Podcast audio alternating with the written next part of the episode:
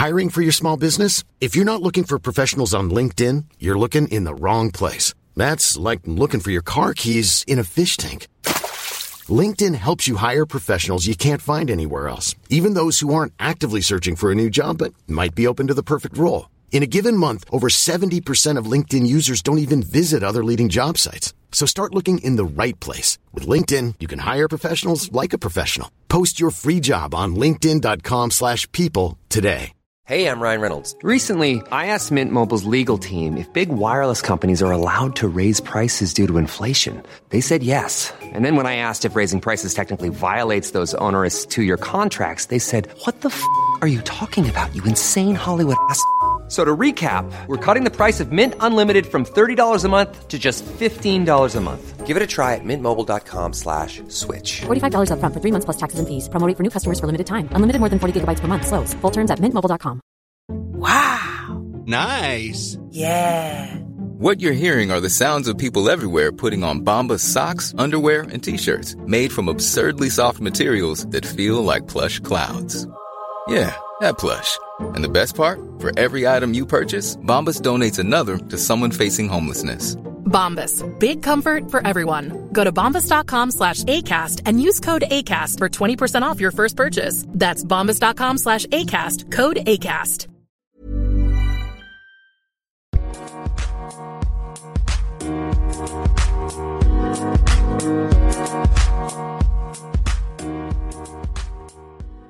Bonjour et bienvenue dans ce nouvel épisode. Aujourd'hui, un épisode avec Ilona et Hugo Simon, deux humoristes que j'adore. Euh, J'ai hâte que vous écoutiez cet épisode, mais euh, juste avant ça, je voulais m'excuser parce que ça fait un moment qu'il n'y a pas un épisode qui est sorti. Il y a un petit délai entre les épisodes, mais c'est parce que euh, en ce moment, je donne des cours privés d'anglais et de néerlandais en journée. Ensuite, j'enchaîne avec les scènes de stand-up. J'ai de la chance, je joue pas mal en ce moment. Euh, J'ai eu l'occasion de jouer dans plein d'endroits super chouettes et ça, c'est vraiment cool. Donc, je ne me plains pas du tout. C'est juste que je n'ai pas autant de temps qu'avant pour faire des recherches, monter les épisodes, contacter les humoristes et ça me prend vraiment beaucoup de temps. Donc voilà, merci de patienter entre les épisodes. Si tu veux venir me voir euh, sur scène, je joue donc tous les mardis soirs. C'est moi qui anime la soirée test, donc une soirée où les humoristes viennent tester des nouvelles blagues. Ça se passe tous les mardis à 20h au réservoir. Il y a également les dates de tous les plateaux sur lesquels je vais jouer qui se trouvent sur mon Instagram. Tu peux aller suivre ça sur Régis Canon humoriste. Et sur Instagram, j'ai également lancé la mission Frais-Ciné. Alors la mission Frais-Ciné, c'est quoi? C'est juste, je vous demande à vous les auditeurs et les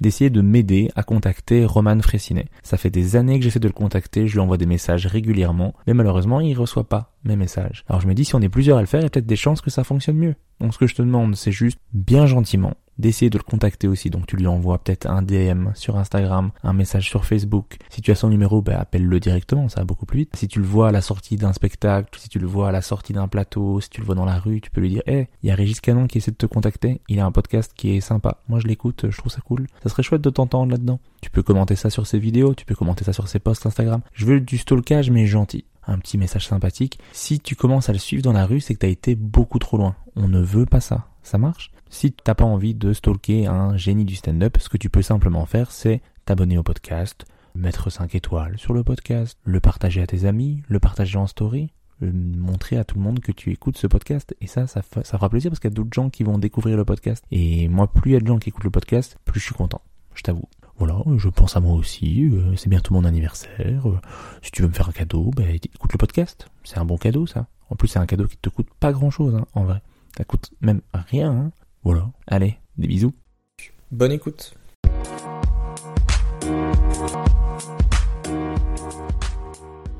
Bonjour et bienvenue dans ce nouvel épisode. Aujourd'hui, je reçois deux humoristes qui me font beaucoup rire. Je reçois la plus belle voix du stand-up game, une stand-upeuse qui cartonne sur tous les plateaux, mais qui n'est jamais contente de son passage. Je reçois aussi l'humoriste le plus énergique de Belgique, une des 30 personnes originaires de la ville de Bastogne. Et je reçois aussi le premier couple de l'histoire du podcast Humeur Humoristique. Je reçois Ilona Dufresne et Hugo Simon. Comment allez-vous? Ah, ça va et toi? Ça Ça va, trop bien, c'est trop cool. Très content d'être là. Incroyable. Ça va, la présentation, je ne vexer personne. non, c'est incroyable. J'aimerais bien la voir après, s'il te plaît. Je vais la mettre en bio en stage. Mais euh, ça, je vous ai pas prévenu pour euh, les laisser un petit peu de, de place à l'improvisation, mais je vais vous demander euh, de vous présenter l'un l'autre. Oh, Est-ce que wow. vous pouvez présenter un peu l'autre? Quel type d'humoriste il est? Comment il est avant une scène Comment il est sur scène Son genre d'humour? Donc plus l'humoriste que la personne, mais euh, Ah, génial. Ok. dites-moi. Je peux faire ou pas? Je Vas-y, commence. Je suis excitée. Ok. Alors, Hugo Hugo, c'est quelqu'un qui, avant, pendant et après les scènes, a toujours la même énergie. C'est vraiment, tu sais pas percevoir s'il est plus stressé pour quelque chose ou pas. Genre, on a fait une très grosse scène euh, en septembre et aucun stress euh, montré et c'est une espèce d'attitude un peu euh, nonchalante. Ah, je sais pas, c'est un génie quoi. J'adore, il est trop fort. Et, euh, et, et sur scène, le style d'humour, un peu ce qu'il Euh, moi, je trouve, je sais que t'aimes pas du tout quand on dit ça, mais je trouve que ça oscille entre l'humour noir et l'humour très intelligent. Euh, j'ai pas de comparatif parce que je pense que t'es un peu le seul qui fait ce style-là. C'est flatteur. C'est flatteur, c'est C'est flatteur. objectif, j'en sais rien. On C'est prend. vrai qu'on n'est pas sur les plus objectifs. on est quand même sur un couple qui veulent pas se foutre la merde. Moi, je trouve que ce qu'il fait, c'est un peu faible, mais euh, voilà, il fallait. Mais il est mignon, il est mignon. Il est mignon.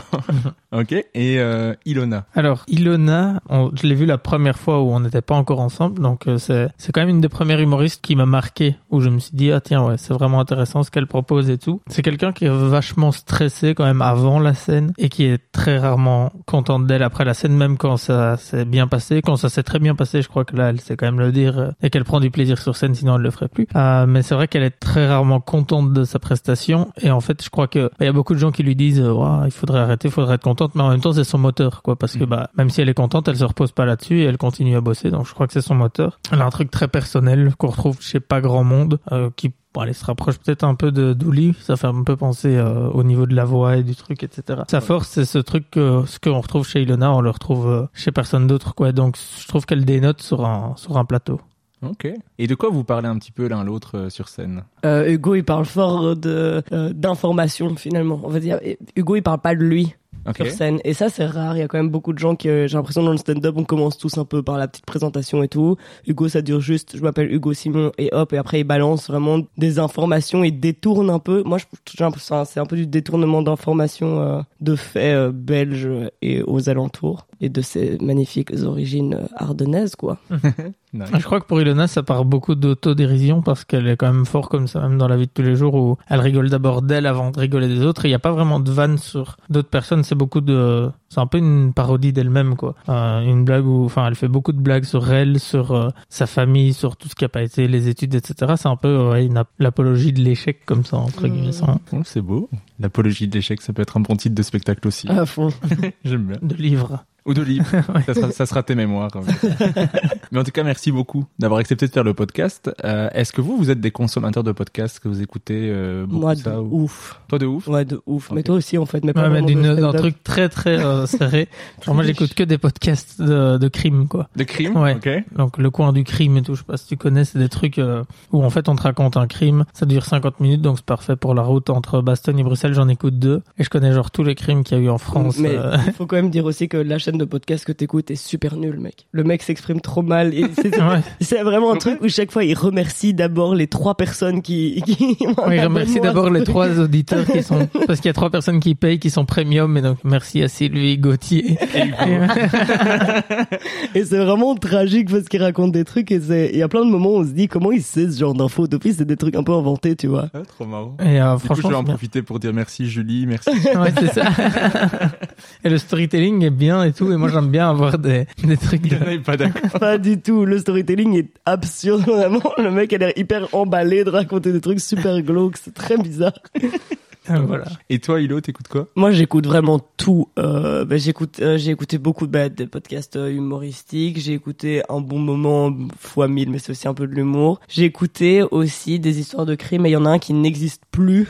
euh, qui était trop bien, qui s'appelait Les carnets du détective, du nouveau détective, c'était vraiment trop stylé. J'écoute aussi des trucs, euh, bah, j'ai écouté les couilles sur la table et tout, beaucoup plus de trucs euh, engagés. Voilà quoi, un peu, un peu beaucoup. Mais j'aime bien commencer un truc où je me dis, ok, je vais écouter du premier épisode jusqu'au dernier et tout ce que je fais, je commence mais je finis jamais. Du coup, j'ai commencé plein de podcasts où j'ai mis genre, ok, je suis pour euh, écouter plus tard et j'écoute jamais. Du coup, je suis intéressé par beaucoup de podcasts et je vais très peu jusqu'au bout de, des trucs.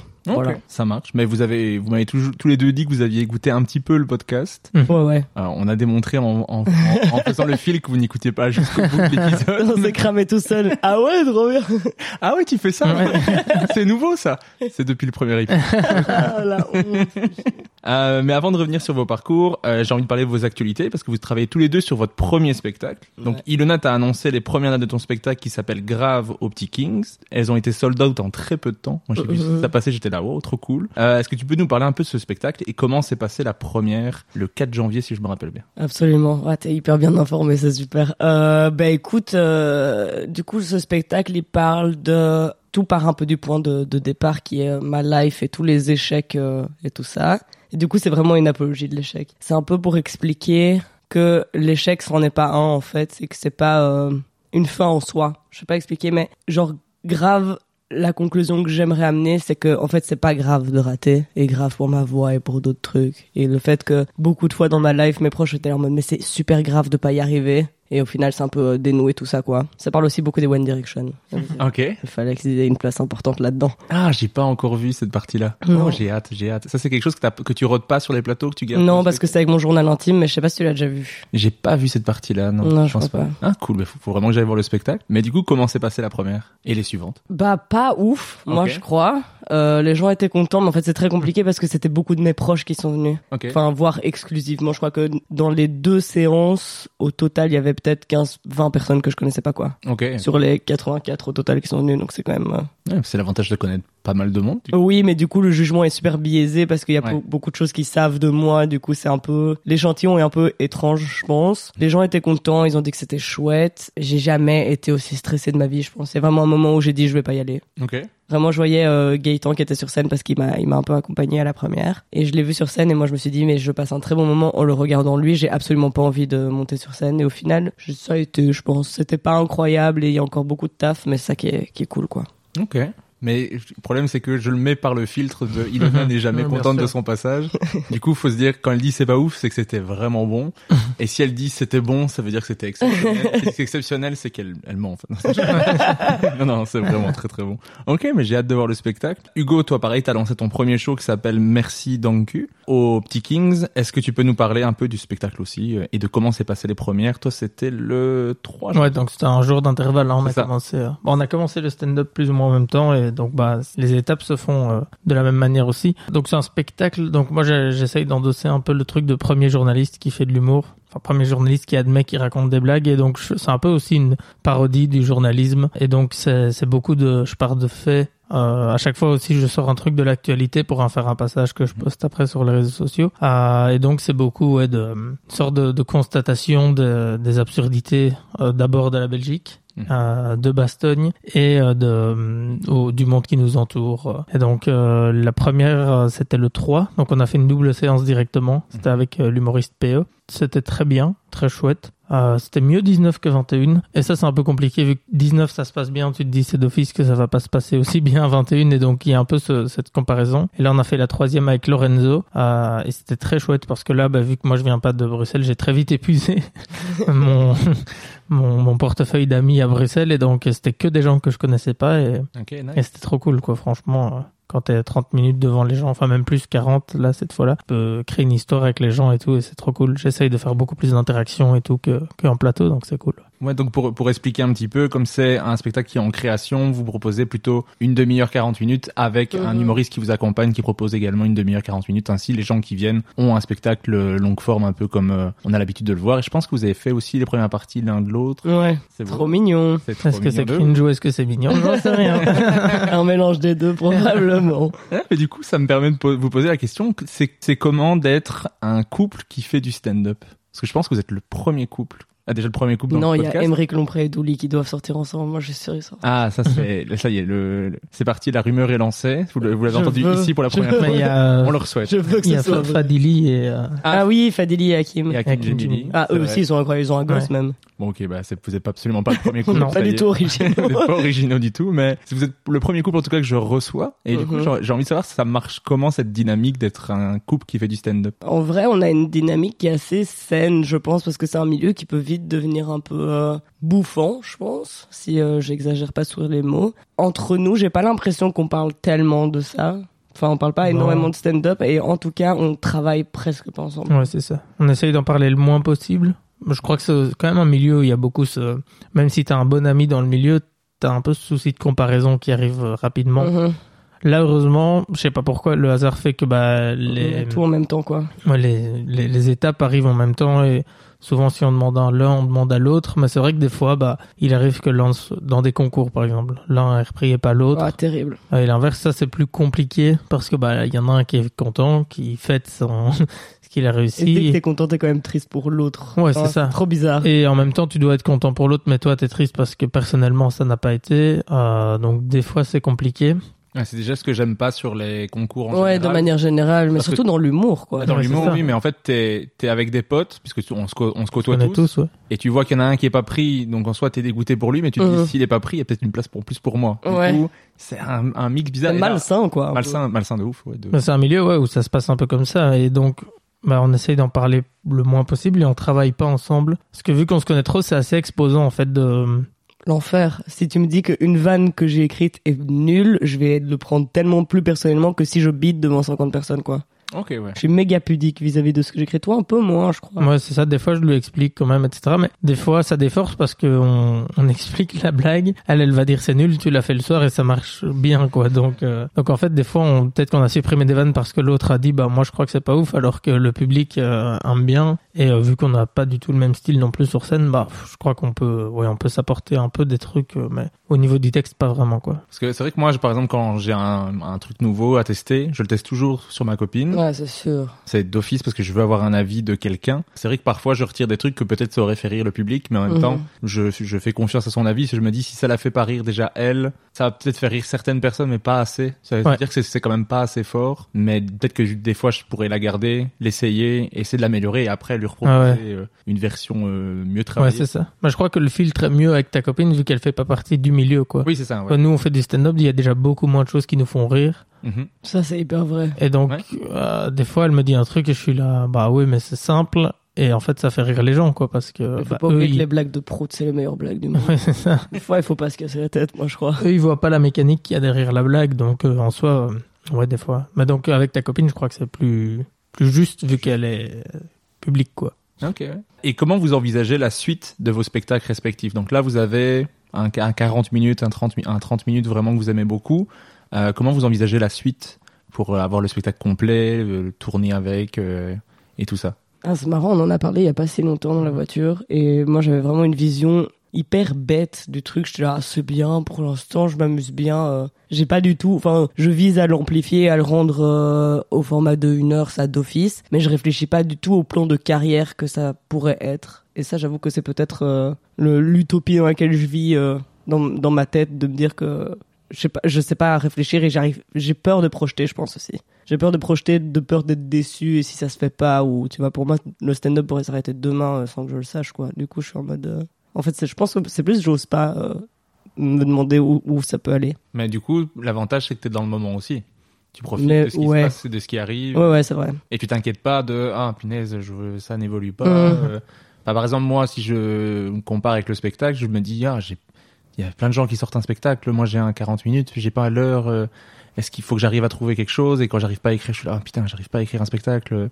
Est-ce que je suis vraiment fait pour faire de l'humour? Les, les gens, ils écrivent des heures euh, toutes les, tous les ans. Moi, je- j'ai fait 4 ans, j'arrive pas à en écrire. Ouais, ça, ça fait Ouais. peur hein, comme Ouais, euh, dynamique. Ouais. Ouais. Parce Mais- que moi, j'arrive pas à être dans le moment, de pas m'inquiéter sur vois ce que tu veux euh, dire. la suite. Tu vois. Bah, c'est pas pour autant que j'arrive à 100% à être dans le moment, vu que je suis jamais spécialement contente de ce que je vis sur scène. Donc, il y a aussi un peu ce, comme si j'étais dans le déni, mais que je faisais rien pour m'aider, comme ça, tu vois ou pas.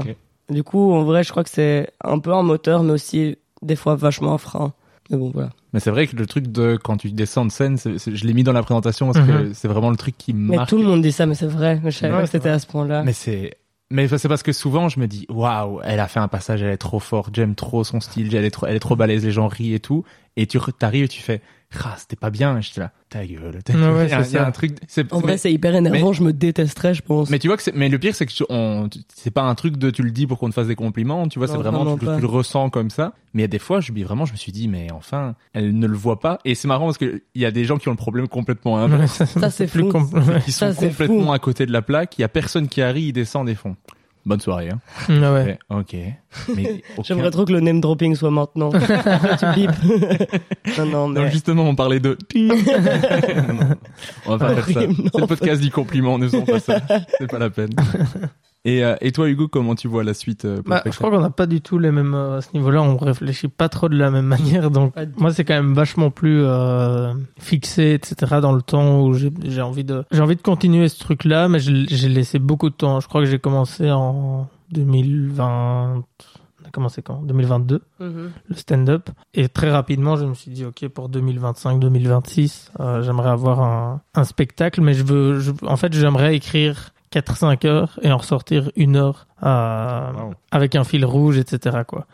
Donc là, par exemple, il y a peut-être 30-40 minutes, mais que je voudrais pas garder. Enfin, c'est pas les 30-40 minutes. Ah, tu veux pas garder ces 40 minutes? Bah, j'aimerais bien le resserrer pour que ça fasse euh, 20-25 et puis réécrire. euh. Enfin, en fait, je partais du truc que j'écris une heure par an et que chaque chaque année il y a que un quart d'heure de trait que je trouve très bien et qui me plaît que je garde quoi et donc je voudrais que le spectacle ce soit quatre fois ce quart d'heure tu vois Ah, waouh. Donc c'est beau ouais c'est plus euh, Ah, mais c'est excellent hein, parce que des fois il non, parle, euh, bien, mais... il me parle de comment va être son spectacle et il, il sait déjà qu'à la fin il veut que ce soit une boîte de nuit quoi. ouais bah par exemple j'ai ouais il y a déjà j'ai déjà un peu le fil rouge en tête du spectacle Ok. et en gros j'ai noté une date dans mon agenda Euh, c'est genre euh, en septembre 2025 j'aimerais bien faire le, la grosse salle à Bastogne tu vois Ok. de, de 600 personnes et j'aimerais bien que ce soit la la première en fait du, du truc. Donc j'aimerais bien travailler à Bruxelles, euh, jouer aux Kings, aux petits Kings, le spectacle et qu'une fois que pour moi au niveau mise en scène et tout c'est bon, j'aimerais bien le faire euh, commencer à Bastogne et puis euh, faire une enfin un petit truc euh, en Belgique quoi mais Ok. Et il a déjà réfléchi à des mises en scène sur des détails. Genre, il y avait un truc que tu m'avais expliqué en mode, et là, on m'annonce alors que c'est fini et c'est une boîte de nuit. Et Ah tout ouais, le monde, ouais, ouais. tu, tu biperas si tu veux pas que ça sache. Ouais, mais- si tu veux pas qu'on... non non mais c'est Et à un bien. moment, les gens prennent d'en dessous de leur siège une bière qui était là depuis le début. Et genre, j'ai là, ça n'a aucun sens. Donc ouais, ça c'est déjà des petits frigos ça. qui ont des frais. Et là, déjà je m'en fous euh, sans alcool. c'est ça. C'est déjà très euh, ouais, très Ah, waouh. très clair mais après le matériel, je trouve que je l'ai pas encore pour euh, pour cette idée quoi. Ok, ok. Mais j'ai envie de voir un truc. euh, Moi, je suis pas trop friand du. J'ai écrit une heure de blague, je l'ai dit, et puis je jette.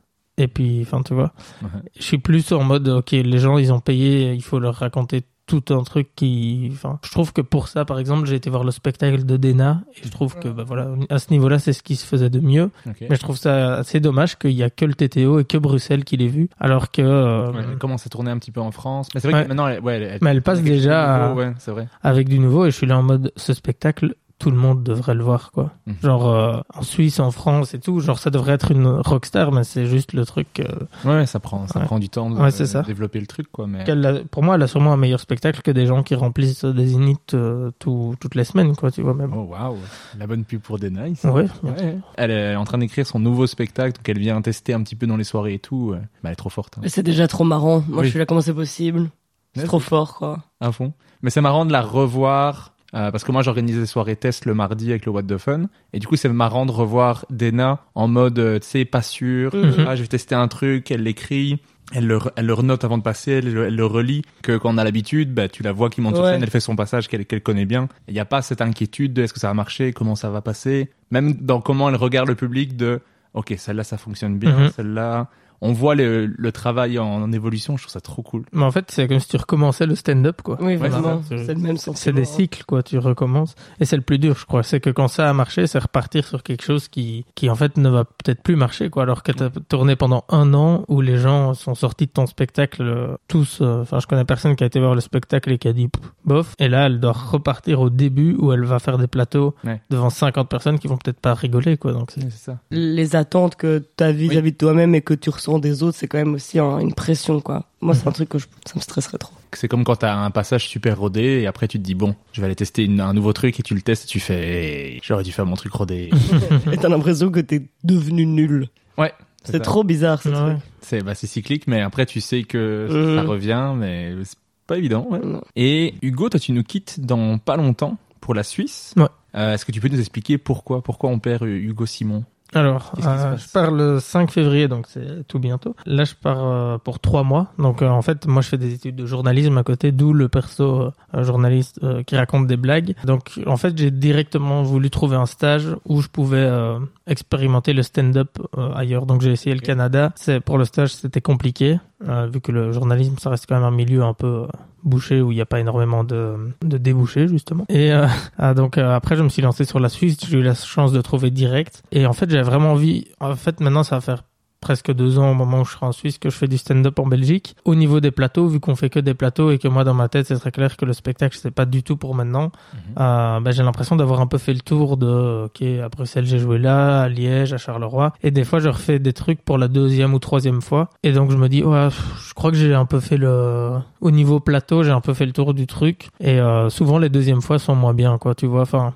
tu fais un truc que t'as attendu longtemps. Ah, je pensais au mercredi de rire de Soum. Tu vois, à Charleroi, c'est un truc. euh, Moi, Soum, c'est un humoriste que je connaissais déjà avant de faire de l'humour. Et quand il m'a invité la première fois, c'était dingue et tout. Et euh, la deuxième, bah, il y a toujours cette saveur de c'est plus euh, aussi, tu vois. C'est plus la première fois, etc. Et donc, je trouvais que j'avais un peu fait le tour de la question. Et j'avais envie de voir un. Vu que je parle beaucoup de la Belgique, j'avais envie de voir un autre public, de me confronter à autre chose. Te forcer à devoir écrire de nouvelles choses. C'est ça. aussi, Parce que Ouais. tout ce que tu as sur la Belgique ne fonctionnera pas. Ouais, ouais, ouais, c'est ça. Bah, en vrai, j'ai joué en Suisse Ouais. euh, et je dois maintenant dans mon dans mon texte j'ai écrit euh, Belgique ou euh, universel. Et en vrai, il y a quand même beaucoup de trucs qui sont universels parce que bah, les, les trucs euh, sur la Belgique, qui, euh, les routes sont dégueulasses, qu'il y a des travaux, etc. Bah, ils l'ont aussi en Suisse. Enfin, ils le savent. Donc il y a même des trucs qui les font plus rire. Si tu fais l'accent belge, ça fait plus rire en France et en Suisse qu'en Belgique. Mais euh, il y a des trucs, que, ouais, par exemple, que je dois enlever euh, parce qu'ils ont pas les refs là-bas. Mais ouais, je trouve que ça me force à, à écrire quelque chose de plus universel et de, de changer de public, quoi. Et tu vas où en Suisse exactement? Donc euh, moi, je vais vivre à Genève et j'ai la chance d'avoir un humoriste là-bas que je connais, donc j'ai déjà euh, qui me qui me book sur les plateaux en même temps que lui. Euh, et donc euh, ça va, j'ai déjà quelques dates. En vrai, c'est cool. Il y a des humoristes belges qui viennent euh, à Genève euh, faire leur première partie là-bas, etc. C'est cool. Ça va. Et vous avez aussi tous les deux la soirée Black jour 1 au Mooderlambic, euh, qui est le concurrent. La soirée fait. tous les mardis. Concurrent direct. concurrent direct le mardi soir aussi une soirée test aussi une soirée de premier euh, première euh, fois qu'on fait des blagues euh, est-ce que vous pouvez parler un petit peu de cette soirée que vous animez tous les deux euh, en alternance je pense? Vas-y Hugo, je te laisse. euh, Euh, bah, en gros, c'est une soirée. Euh, bah, c'est soirée. Je sais pas si t'as déjà parlé de ta soirée dans ton podcast, mais un Euh, c'est une soirée euh, qui est vraiment dédiée au test parce que c'est ce qu'on disait justement quand tu arrives avec un truc qui fonctionne. T'arrives sur des plateaux qui sont à chaque fois nouveaux et en fait t'as pas le choix que de faire ton rodé parce que bah tu peux pas te casser la gueule sur ces plateaux-là. Et donc à un moment t'arrives en... où il y a plus d'endroits pour euh, pouvoir tester quoi parce que euh, soit les gens payent, soit les gens ont des attentes, soit c'est la première fois qu'ils te voient. Euh, et donc c'est Nikos et Juan qui avaient cette scène au début. Et en fait c'est vraiment ça te permet, c'est une safe zone pour pour te casser la gueule quoi, pour tester et dire si ça marche pas c'est pas grave. Que je trouve bien, c'est que les, les conditions sont, enfin, les conditions sont dur, hein. vraiment en mode, ouais, c'est très dur, quoi. Genre, euh, il y a juste un baffle, ouais un micro, il n'y a pas de musique. La Euh, salle est éclairée. euh, Ouais, on est à même le sol, euh, la salle est éclairée, les gens sont face à nous. Je trouve que le, le baromètre, il est, il est bien pour savoir si, euh, si c'est bien ou ça pas, marche quoi. ou pas, ouais, à fond. Tu Et- peux faire un, en fait, c'est toujours la soirée. Moi, je le dis toujours, c'est toujours la soirée où la journée t'es là, j'ai de la flemme, j'ai pas envie d'y aller, et quand tu rentres, c'est la, so- la soirée qui t'a apporté le plus, quoi, parce Ça, que c'est vrai. T'es là en mode, ok, là j'ai écrit 5 minutes, ces trois là là je les garde et je développe, le reste je jette. Et ça va très vite. hein. Et ça fait mal parce que bah à un moment t'es plus trop habitué à galérer ou tu sais qu'il y a des zones sur lesquelles tu peux te reposer parce que ça va rigoler. Mhm. Et là il y a plus quoi donc. euh, Ouais, là, il y a plus de, il y a plus de, de gilet de Mhm. sauvetage, genre. Mais c'est, c'est vrai que c'est très, euh, très cassage de gueule contrôlé comme ça cette scène. mais euh, est-ce que vous en profitez vous aussi comme vous animez de venir tester de nouvelles choses à chaque Ouais, fois ouais. ou- Ouais, ouais, on en profite aussi. Mais ça fait un peu mal à l'ego, hein. Ça Ouais. fait tellement peur, moi. Mais je pense que j'ai vraiment un problème avec le stress. Moi, quand j'y vais à cette soirée, j'ai envie de disparaître avant. Mhm. Et euh, le public, pourtant, est trop sympa. Ils savent euh, ce qu'ils sont venus voir ils sont hyper enjoués par l'idée. Donc, franchement, c'est une soirée qui fonctionne de ouf, quoi. Mais bon, c'est vrai que euh, le réservoir, ça remplit tout autant aussi, non? Ben ça, ça, ça, ça commence à marcher pas mal. On avait une moyenne entre, euh, on avait une moyenne de 30, 30 personnes, mais depuis la rentrée ici, on a 50 personnes à chaque fois. Ah ouais, c'est trop bien. Donc c'est trop cool. Mais c'est vraiment, moi je, je profite pour tester à chaque semaine. En tout cas, j'essaie de le faire à chaque semaine. C'est dur, hein, toutes Le- les semaines. Je suis le premier qui, Mm. qui anime la soirée. J'explique un peu la soirée. Je fais un petit test pour leur dire c'est un peu ça l'ambiance de la soirée. Mais quand mon test ne marche pas du tout sur un deux ou trois minutes et qu'après je dois continuer à présenter et faire yeah, veuillez accueillir le suivant. Il s'appelle. Ah ouais. Et je suis là, j'ai envie de mourir. maintenant, tout Ouais. J'aurais pas dû faire humoriste, je le savais. C'est abusé à quel point on ressent tous la même chose. Et, et c'est ça que je voulais dire, je me souviens. Mais pour Black Jour 1 ou pour Réservoir Test, c'est trop cool parce que ça aide à désacraliser le fait de bider. Parce que Moi, il y a eu toute une période où j'étais là, waouh, mais en fait, j'ai eu vite un 10 minutes qui passait bien. Et du coup, j'avais très peur de tester parce que très peur de me rendre compte qu'en fait, peut-être que j'avais juste un 10 minutes qui passe bien. Et du coup, là, ça m'aide tellement de pouvoir tester et me dire, ok, se casser la gueule, c'est pas grave. Et le fait de le faire à Black Jour 1 ou au Réservoir Test, ça m'aide de le faire des fois, du coup, dans d'autres plateaux. J'ose plus, quoi. Ouais. Genre, je pense que c'est important pour beaucoup de gens. À fond. Mais moi, j'ai souvent les retours des humoristes de euh, ah merci, quand est-ce que je peux la refaire? Parce que j'ai envie de tester un truc, mais c'est un deux minutes. Et des fois, c'est juste une idée. Mais moi, j'ai déjà fait. Genre soirée test, je fais ah, j'ai envie de parler de ça, mais j'ai pas de blague, mais j'ai envie de voir juste est-ce que ça accroche l'attention, est-ce que les gens se disent ah j'ai envie de, de savoir ce qu'il ce qu'il en pense ou euh, ce qu'il a remarqué là-dessus. Et je donne juste l'idée et au final je j'improvise, je parle un peu avec les gens et euh, c'est vraiment cool de pouvoir juste faire ça. Ouais. Et euh, moi j'ai ce truc de quand ça marche pas du tout de, de faire bon, on fait un petit débrief. Alors, qu'est-ce que vous avez pensé Ça, Et là, tout le monde est super gêné de dire quelque chose, Ouais. mais du coup, je suis obligé d'assumer. Mais c'est une soirée test, les gars. On est d'accord, c'est de la merde. Hein. Tout était nul. L'idée, la façon de le faire, Rien la personne en fait, ma tenue. horrible. Et du coup, ça, les gens se détendent sur le fait de, on est tous au courant. Ça ne s'est pas bien passé. Ouais. Tout le monde est au courant. C'est pas grave. C'est une soirée test. Ça nous permet justement de savoir ce qu'on garde, ce qu'on garde pas. Mais c'est vrai que c'est l'ego ouais. prend un coup quand même. À fond, mais c'est vrai que c'est compliqué parce que là, généralement, on joue tous, enfin, en tout cas, tous les trois sur des plateaux où les gens payent quand même entre 10, 15 euros. Mhm. Et là aussi, clairement, des fois, il y a des organisateurs qui sont en mode ne testez pas ce soir, Oui, quoi. oui. C'est logique, mais d'un autre côté, il y a Ouais. des gens après qui sont là, oui, mais on t'a déjà vu plusieurs fois, c'est plusieurs fois la même chose. T'es là, oh waouh. Je trouve Ouais. que c'est trop compliqué, ce truc-là, de savoir, euh, Quand est-ce que tu peux tester quelque Ouais. chose de nouveau? Quand est-ce que tu peux pas? Bah, faut, ouais, faut arriver avec la confiance et espérer que ça marche. Mais des fois, euh, tu, quand tu testes quelque chose de, enfin quelque chose que, qui est plus récent, tu viens avec une autre énergie pour le Mhm. dire aussi. Donc t'as plus envie de le dire. Des fois, ça marche mieux que. Ouais, c'est ça. ça, c'est vrai. Et euh, moi, ce que j'adore à ma soirée test, je sais pas si vous avez remarqué la même chose, c'est que quand tu fais quelque chose qui est rodé à cette soirée-là, Ça marche pas. ça marche pas, Ouais. ou alors les gens le ressentent et font. Tu nous as menti. Ouais, sans te trahir. Comme s'il y avait vrai. une trahison du, du, du thème, quoi. C'est super vrai. Mais t'es venu avec un. Ça, ça, c'était. Il y a déjà des gens qui font fait. Ça, c'était rodé. Il fait. Ouais, le début était rodé, mais après, c'était pas rodé. Uh -huh, ok. Mais j'ai bien aimé la deuxième partie. Ouais, c'est ça. ok, waouh. Ouais, c'est, mais c'est, je sais pas si c'est genre une, une catégorie de public hyper niche qui aime bien euh, voir des gens se casser la gueule, mais en tout cas, il y a vraiment un engouement autour de Mhm. venir voir du test. Ouais, il y a des gens chez nous qui viennent toutes les semaines, quoi. Ouais. C'est ça. C'est Mais leur je crois que c'est des gens qui aiment le stand-up, qui ont été en voir beaucoup. Et en fait, c'est un peu faire partie des coulisses, quoi, de, Ouais. euh, de voir le test. Et donc, je pense qu'ils viennent, ils se disent, OK, on va voir d'où d'où ça vient. Genre, il y en a qui sont venus voir le spectacle et ils étaient là en mode, Eh, on était là la première fois que t'as fait, tu vois. Ouais, Et pour eux, c'est, vrai.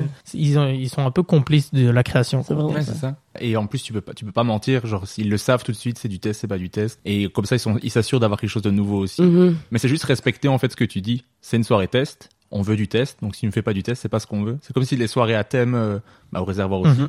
Si c'est une soirée sur la, sur Friends, tu fais des blagues qui sont incroyables sur un autre sujet, les gens font. C'est c'est bien gentil, mais, Mais c'est pas pour ça qu'on est venu, quoi. moi, je veux des blagues sur Friends, là. Je veux des Ouais, tests. c'est ça. Tu vois ce que je veux dire? Par Ouais. exemple. Je prends la soirée Friends parce qu'on y était avec Hugo, euh, c'était vraiment cool. J'aime, j'aime trop. Je sais pas si t'as déjà eu l'occasion de faire la Ouais, soirée. ouais, moi j'en ai fait beaucoup. J'ai juste Friends, j'ai pas fait. Sinon, ouais, j'ai déjà fait euh, Dragon Ball, Pokémon, j'ai déjà fait. J'ai déjà fait aussi euh, Harry Potter. Harry Potter, Harry Potter, Marvel. C'est Marvel, je crois? Marvel, ouais.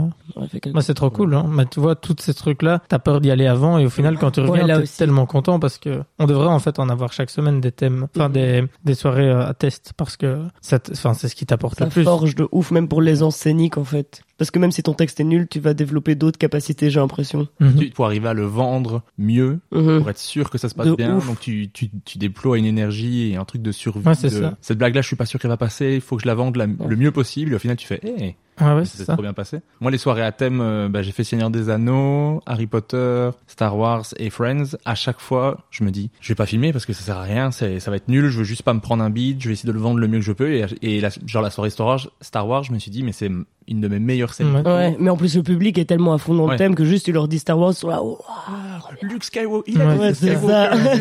il a des rêves.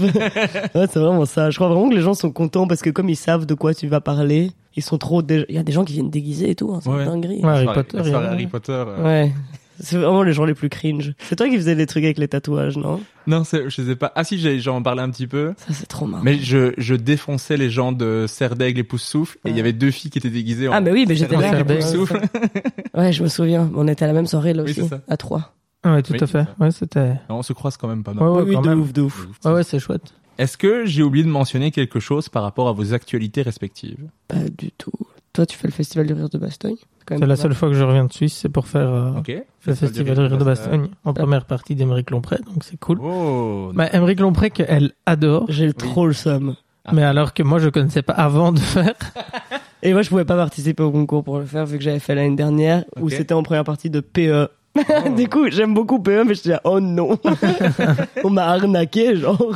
Moi, je veux Émeric Lompré. bah vraiment. Et donc c'est marrant vu que bah elle sera là pour m'accompagner, mais genre ça elle est Ah, hyper fan de de Emeric et Ok. genre moi maintenant j'aime bien parce qu'elle m'a fait regarder, mais sinon avant je connaissais pas du tout. Ah bon après je t'expliquerai plus tard que moi je connais rien en stand-up donc euh, Mais sel- selon mes sources, j'ai appris que tu ne consommais pas beaucoup de ouais, stand-up. tout à fait. Euh, j'ai appris ça euh, par euh, Lorenzo Mancini. Je sais Mhm. pas pourquoi je dis par mes sources.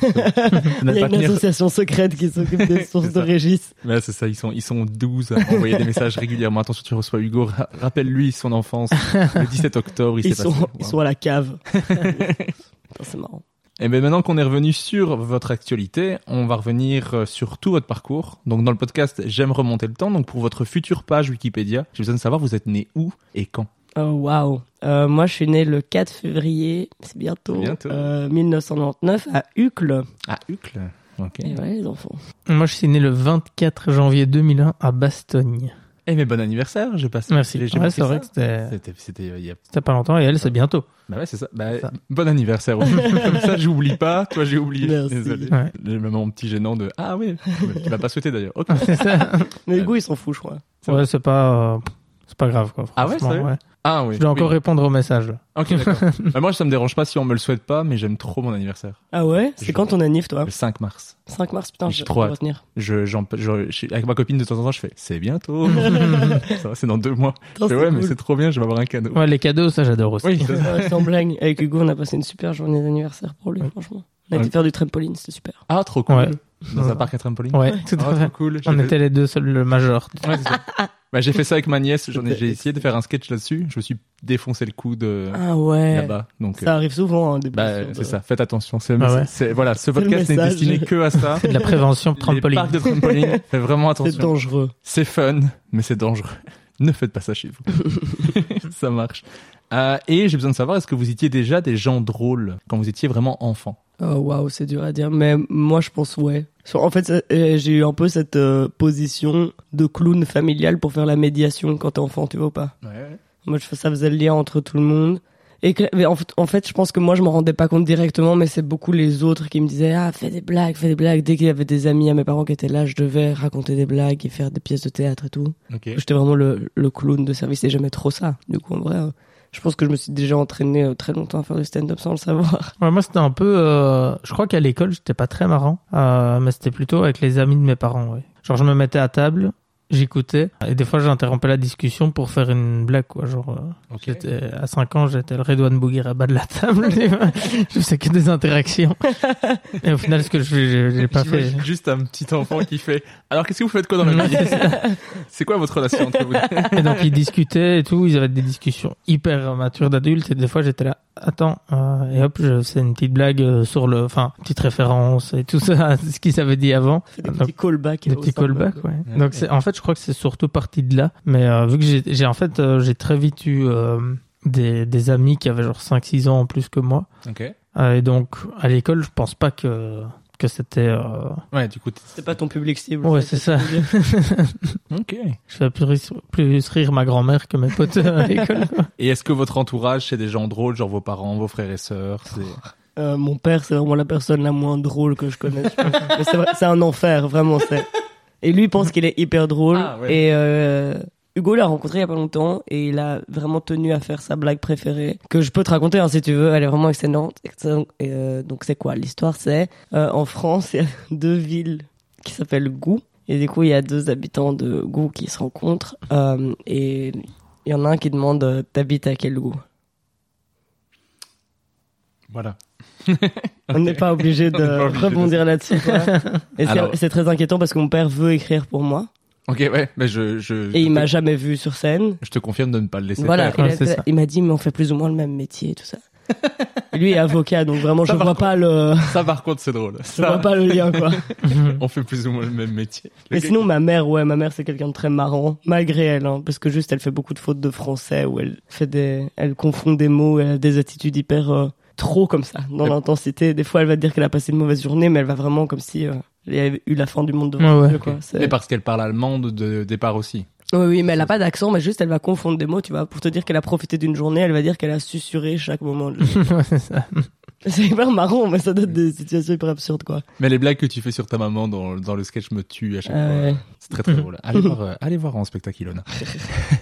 Et toi, euh, ton entourage, frère et sœur Euh, ouais, pas tellement non plus. Euh, bah, je crois que ma mère, c'est un peu la même situation que la sienne. C'est plutôt euh, marrante euh, malgré elle, genre euh, des fois un peu euh, maladroite ou, enfin, tu vois. Euh, et mon père est marrant, mais si tu le connais, quoi. C'est quelqu'un de très euh, Rustre. et froid hein, de base. Le père de la campagne, quoi. Euh, mm, ouais, très. Il peut, il, il intimide beaucoup de gens, Ok. mais il a beaucoup de, de potes et tout. Et quand c'est en quand on fait des soirées avec les amis et ça, c'est quand même le, c'est quand même lui qui va lâcher des petites blagues, etc. Donc c'est peut-être de lui que ça tient ce truc de, j'interviens dans une discussion pour faire une vanne, quoi. Mais... Mais il a quand même aussi un peu, euh, il est drôle malgré lui. Genre, euh, il avait une Subaru avec des jantes dorées, là. Ah ouais, ouais, bien sûr. Mais, C'est pas le Miguel, quoi, c'est marrant. et, euh, mais il est, il est peint sans rire, en fait. Il, Ouais, mais comme toi, un peu. il fait des blagues et il- tu sais jamais si c'est une blague. Enfin, si tu le connais pas, tu sais pas si c'est une blague ou pas, quoi. Tu vois. Ok, ouais. Et euh, est-ce que vous alliez voir beaucoup de spectacles, beaucoup de comédies, ou vous regardiez beaucoup de comédies à la télévision, beaucoup d'humoristes, ou Ah, pas du waouh. tout? Euh, moi, j'ai grandi en regardant Charlie et Dino à la télé. Donc, vraiment des bonnes références. Ça se ressent beaucoup dans ton... Ouais, vraiment. euh, et sinon, non, moi, je regardais beaucoup, beaucoup Montreux, mais pendant très longtemps, avant de commencer à faire du stand-up. Et puis, le premier spectacle que j'ai vu en vrai, c'est celui de Nikos au Kings. Ah du ouais coup, vraiment, pas du tout de culture stand-up euh, Ah frontale, quoi. Et c'est de là que je me Trop suis marrant. dit, je veux en faire. C'est en voyant Nikos que Ouais. tu t'es dit, je vais faire du stand-up. Mhm. Trop marrant. Ouais, de ouf. Mais de ouf. Ah, donc c'était c'était en quelle année du coup? C'était il y a... Euh, 2022, février 2022. Attends, tu as découvert le stand-up en février 2022. Ouais, bah, je regardais Montreux avant, donc je connaissais Ouais, ouais, méga tu- bien, tu- genre un euh, peu Fanny, Montreux, je connaissais de ouf. euh, Non, mais le premier spectacle que tu Ouais. vois en live, Ouais. c'est Nikos. ouais, avec Juan en première partie. Trop fort. Ouais. Eh, c'est trop marrant. Du coup, ça, ils t'ont donné envie de faire du Ouais, stand-up de ouf. euh, ce jour-là, quoi. Mhm. Plus que le, le fait de le voir en montreux, c'est le fait de le voir en vrai qui t'a fait. euh, Je pense en fait que c'est parce qu'il y avait beaucoup de similitudes dans ce qu'il racontait et ce que je ressentais de ma life et je me suis dit waouh, il y a- en fait c'est trop ça que je veux faire et puis c'était aussi une période où je ratais de ouf le NIF donc j'avais plus d'autre choix quoi de faire un truc. C'est de la survie. ouais, vraiment c'est de la survie, J'étais là, sinon je vais mourir en fait. Ok. Et toi, Hugo? Moi zéro, tu vois. J'étais vraiment le public euh, de surface quoi. Genre euh, j'ai découvert Paul Mirabel en même temps que tout le monde, tu vois. J'étais Ouah, il est trop fort euh, parce que j'ai vu sa vidéo montre. Genre le premier spectacle que j'ai été voir c'était Freddy To Go parce que je regardais le Grand Cactus, tu vois. C'était vraiment euh, très euh, très en surface quoi. Tout ce qui était médiatisé, euh, je le connaissais et je consommais, mais sinon j'ai jamais été euh, chercher plus loin que.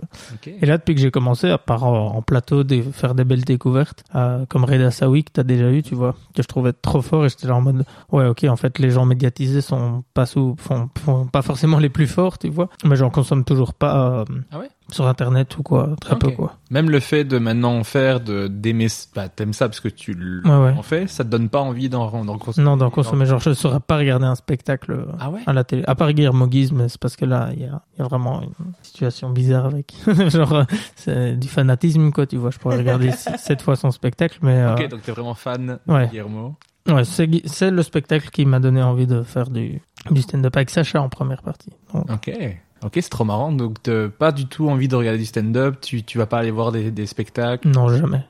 Ah. J'ai jamais été de faire voir un spectacle. Alors que toi tu fais, enfin toi c'est vraiment Moi, je vais en voir deux. Je vais en Ah voir deux cette semaine-ci. Ah ouais. Waouh, tu vas voir quoi? Je vais voir euh, Simon, euh, Simon Lepers. Ah ouais, Ouais. tu t'as jamais vu? J'ai pas vu le spectacle complet. Ouais. J'ai vu euh, beaucoup de passages. Ouais, euh, l'entrée avec. Mais on en Mhm. a parlé dans le podcast. Il, il explique son, son spectacle et j'aime trop le personnage. Ah ouais. Mhm. Simon, c'est quelqu'un qui me fait mourir de rire. Euh, C'est vraiment un enfant hyperactif je trouve. Ouais. et, du coup, j'ai trop hâte de voir. Et vendredi, je vais voir le spectacle de Rosa Bernstein Ah ouais, elle vient. à Lille. Et donc, euh, je vais voir ça. Euh, mais je vais en voir plein. euh, je vais en voir souvent, mais je regarde tout le temps. Enfin, moi, j'ai. Ah ouais. C'est le truc que je consomme le plus. Toi, tu écoutes des podcasts de, De crime. Moi, j'écoute que des podcasts. Il y a quand même un truc des- beaucoup plus sain que l'autre quoi. Je sais pas. Je sais pas parce que j'en consomme tellement que c'est devenu pas très Ah simple. ouais Ouais, c'est ça. C'est, par exemple, quand j'étais à Montréal, donc je pense que de, je pense que de janvier à juin, j'ai pas écouté de musique, quoi. Parce que chaque fois que j'avais des, écouteurs ou un pod- ou, euh, ou que je pouvais écouter de la musique, j'écoutais un podcast. Je préférais Ah ouais. écouter des Ah humoristes. ouais. Ça, Ou alors j'écoutais le Gong Show, qui est une émission Ah de oui, oui. euh, Très marrant. euh, au, au Que Québec. Nico Mazzoni a fait, non? Ouais. Ouais, bah, je l'ai fait. Toi, tu l'as fait deux aussi. fois. Tu l'as fait, putain, j'avais pas vu. Et euh, Ça a l'air horrible ce truc. c'est trop cool. Ah ouais? C'est trop génial. C'est trop génial. Bah c'est c'est dur Non, on, parce te, que. on te buzz, quoi. Mais du coup, je, je vais, j'explique un peu pour, euh, oui, pour les, les gens, me serait. C'est euh, donc t'as trois euh, membres du jury, donc deux humoristes qui sont toujours là, qui Mhm. sont Charles Deschamps et Anthony Rémillard, deux humoristes super cool, et ils invitent à chaque fois un troisième humoriste. Et donc il y a des humoristes qui font un passage comme dans un open mic de trois minutes, et si tu réussis les trois minutes sans te faire gonguer, t'as réussi. Mais en fait, ils te gongent s'ils trouvent que c'est pas drôle, que c'est euh, pas original, que c'est cliché, que c'est insultant. C'est dur quand même. Mais en vrai, le public est, on les, on les chauffe à mort pour Mhm. dire vous êtes en soutien de l'humoriste, euh, peu importe, euh, riez, soyez, soyez bienveillants et tout. Donc le public est super chaud. Donc en fait, tu arrives et c'est comme arri- arriver sur un plateau classique, sauf que le public est ultra chaud. Ouais, génial, en Ils fait. sont trop motivés. Donc Ouais, en fait, il y a un passage super cool, Et filmé. c'est filmé, la capta est belle, non la capta est super bien faite. Euh, ce qui est dur, c'est que t'as un jury qui est à ta droite. Mais en vrai, une fois que tu commences, t'as un stress supplémentaire parce que tu joues et tu te dis, ah, je vais être jugé, j'espère ne pas me faire gonguer. Mais une fois que t'es sur la scène, c'est une scène classique, Mhm. dans un bel endroit, parce Ouais. que tu joues au Bordel Comedy Club, qui est le meilleur Ouais, endroit au monde pour jouer. ouais. Tu joues devant un public qui est toujours rempli, la salle est toujours remplie à ras-bord. Le pu- les gens sont trop motivés parce qu'ils ont réservé leur place en avance, machin. Et ils sont les, les abonnés Patreon du, du Gong Show. Donc en fait, c'est trop chouette. En fait, c'est, si tu, tu te fais gonguer, c'est que tu te tapes un beat dans la vraie vie, quoi. Ah Ok, ouais, ouais. ok. Mais là, tu l'as quand même pas le bide. C'est ça. Là, t'as pas le bide et en fait, quand c'est un passage qui se passe bien, Mhm. c'est abusé comment ça se passe bien. Moi, les, les, les deux passages au Gong Show sont trop bien passés. Surtout le deuxième. Mais le deuxième, c'était abusé. Genre, euh, j'étais là. euh, Toi, tu dois sortir de là en mode, je suis le roi. Ouais. Mais en fait, moi, j'avais prévu un 3 minutes euh, de, de ce que j'ai fait. J'ai fait une minute de moins parce que j'avais des rires à chaque fois. Ah ouais. Et du coup, Oh là, ça, ah, ça fait plaisir. ça se hein. passe trop bien et c'est trop cool. Donc, une fois que t'es dessus, mais après, il y a des gens qui font le Gong Show, c'est leur première scène de leur vie. Oh ouais, Eux, ça c'est très audacieux, non? ça, je les comprends pas. Ah ouais, moi, je, allez, j'ai un peu d'expérience pour le faire. Je faisais déjà plein de soirées et tout. Mhm. J'allais là et j'étais stressé de à fond. Ouais. Il y en a, ils font sur leur première scène, ils ont écrit un truc l'après-midi, ils font allez, je vais y aller. Il y a des gens qui sont inconscients aussi, tu vois. Ouais, bien sûr. Mais du coup, il y a tout. Et il y a vraiment des propositions euh, complètement folles. Il y a des gens qui viennent avec des concepts euh, dingues. Il y en a un qui est venu avec faudrait un- que je regarde. C'est vraiment trop chouette. Moi, je regarde ça tout le temps, euh, j'écoute ça tout le temps. C'est sur YouTube ou c'est Sur YouTube. quoi Ah, ok. Mais il se passe rien si tu, tu réussis. Euh, si tu réussis, en fait, tu, une fois que tu réussis plusieurs fois, tu reçois une pin pour dire que t'as Ok. que t'as que t'as passé plusieurs fois. Et si tu le fais réussis dix fois d'affilée, tu es membre du jury. Ah wow. ouais, c'est pas vrai. Trop fort. D'affilée. Ouais, faut ré- non pas dix pas dix fois d'affilée, faut réussir dix fois en tout. Mais il n'y en a pas beaucoup qui ont, qui ont fait c'est 10 excellent. passages réussis parce qu'il faut. Mais Reda, il est dans le jury. Des fois. Reda, il a, déjà été fait invité. une fois le, Ouais. le- le jury, mais là Ouais, parce que lui, est c'est déjà. Reda qui te juge. Ouais, Pas trop dans le mal. mais en vrai, c'est trop chouette d'avoir Reda qui te juge. Ouais, il est Ouais, trop cool. incroyable. Reda est super Imagine, sympa. il te fait des super retours. Moi j'adore ce mec. Mais en vrai, ce qui est chouette aussi, c'est le côté retour. T'as des retours de trois professionnels qui te regardent Mhm. Et ils sont super chouettes. En vrai, euh, ils, ils font aussi en fonction du public. Ouais, Donc ça. par exemple, si eux trouvent que c'est pas incroyable, mais tout le public est éclaté de rire et ça se passe trop bien, Mhm. ils vont pas te gonguer, Ouais, ça. même s'ils Ouais, trouvent ça, que c'est mauvais. Même s'ils trouvent que c'est mauvais en soi, euh, bah tout le monde rit. Tu peux pas dire que c'est pas c'est bon. ça. Il y a des humoristes que moi j'aime pas du tout, mais si tu je vois tout le monde qui rit autour, je fais bah il est bon. Ouais. C'est pas le moment de faire un name dropping non plus. je suis là, oh mon dieu, il y a tellement de noms qui me viennent en tête. Et il y a pas l'air super de, méchante comme il y a pas de golden ticket.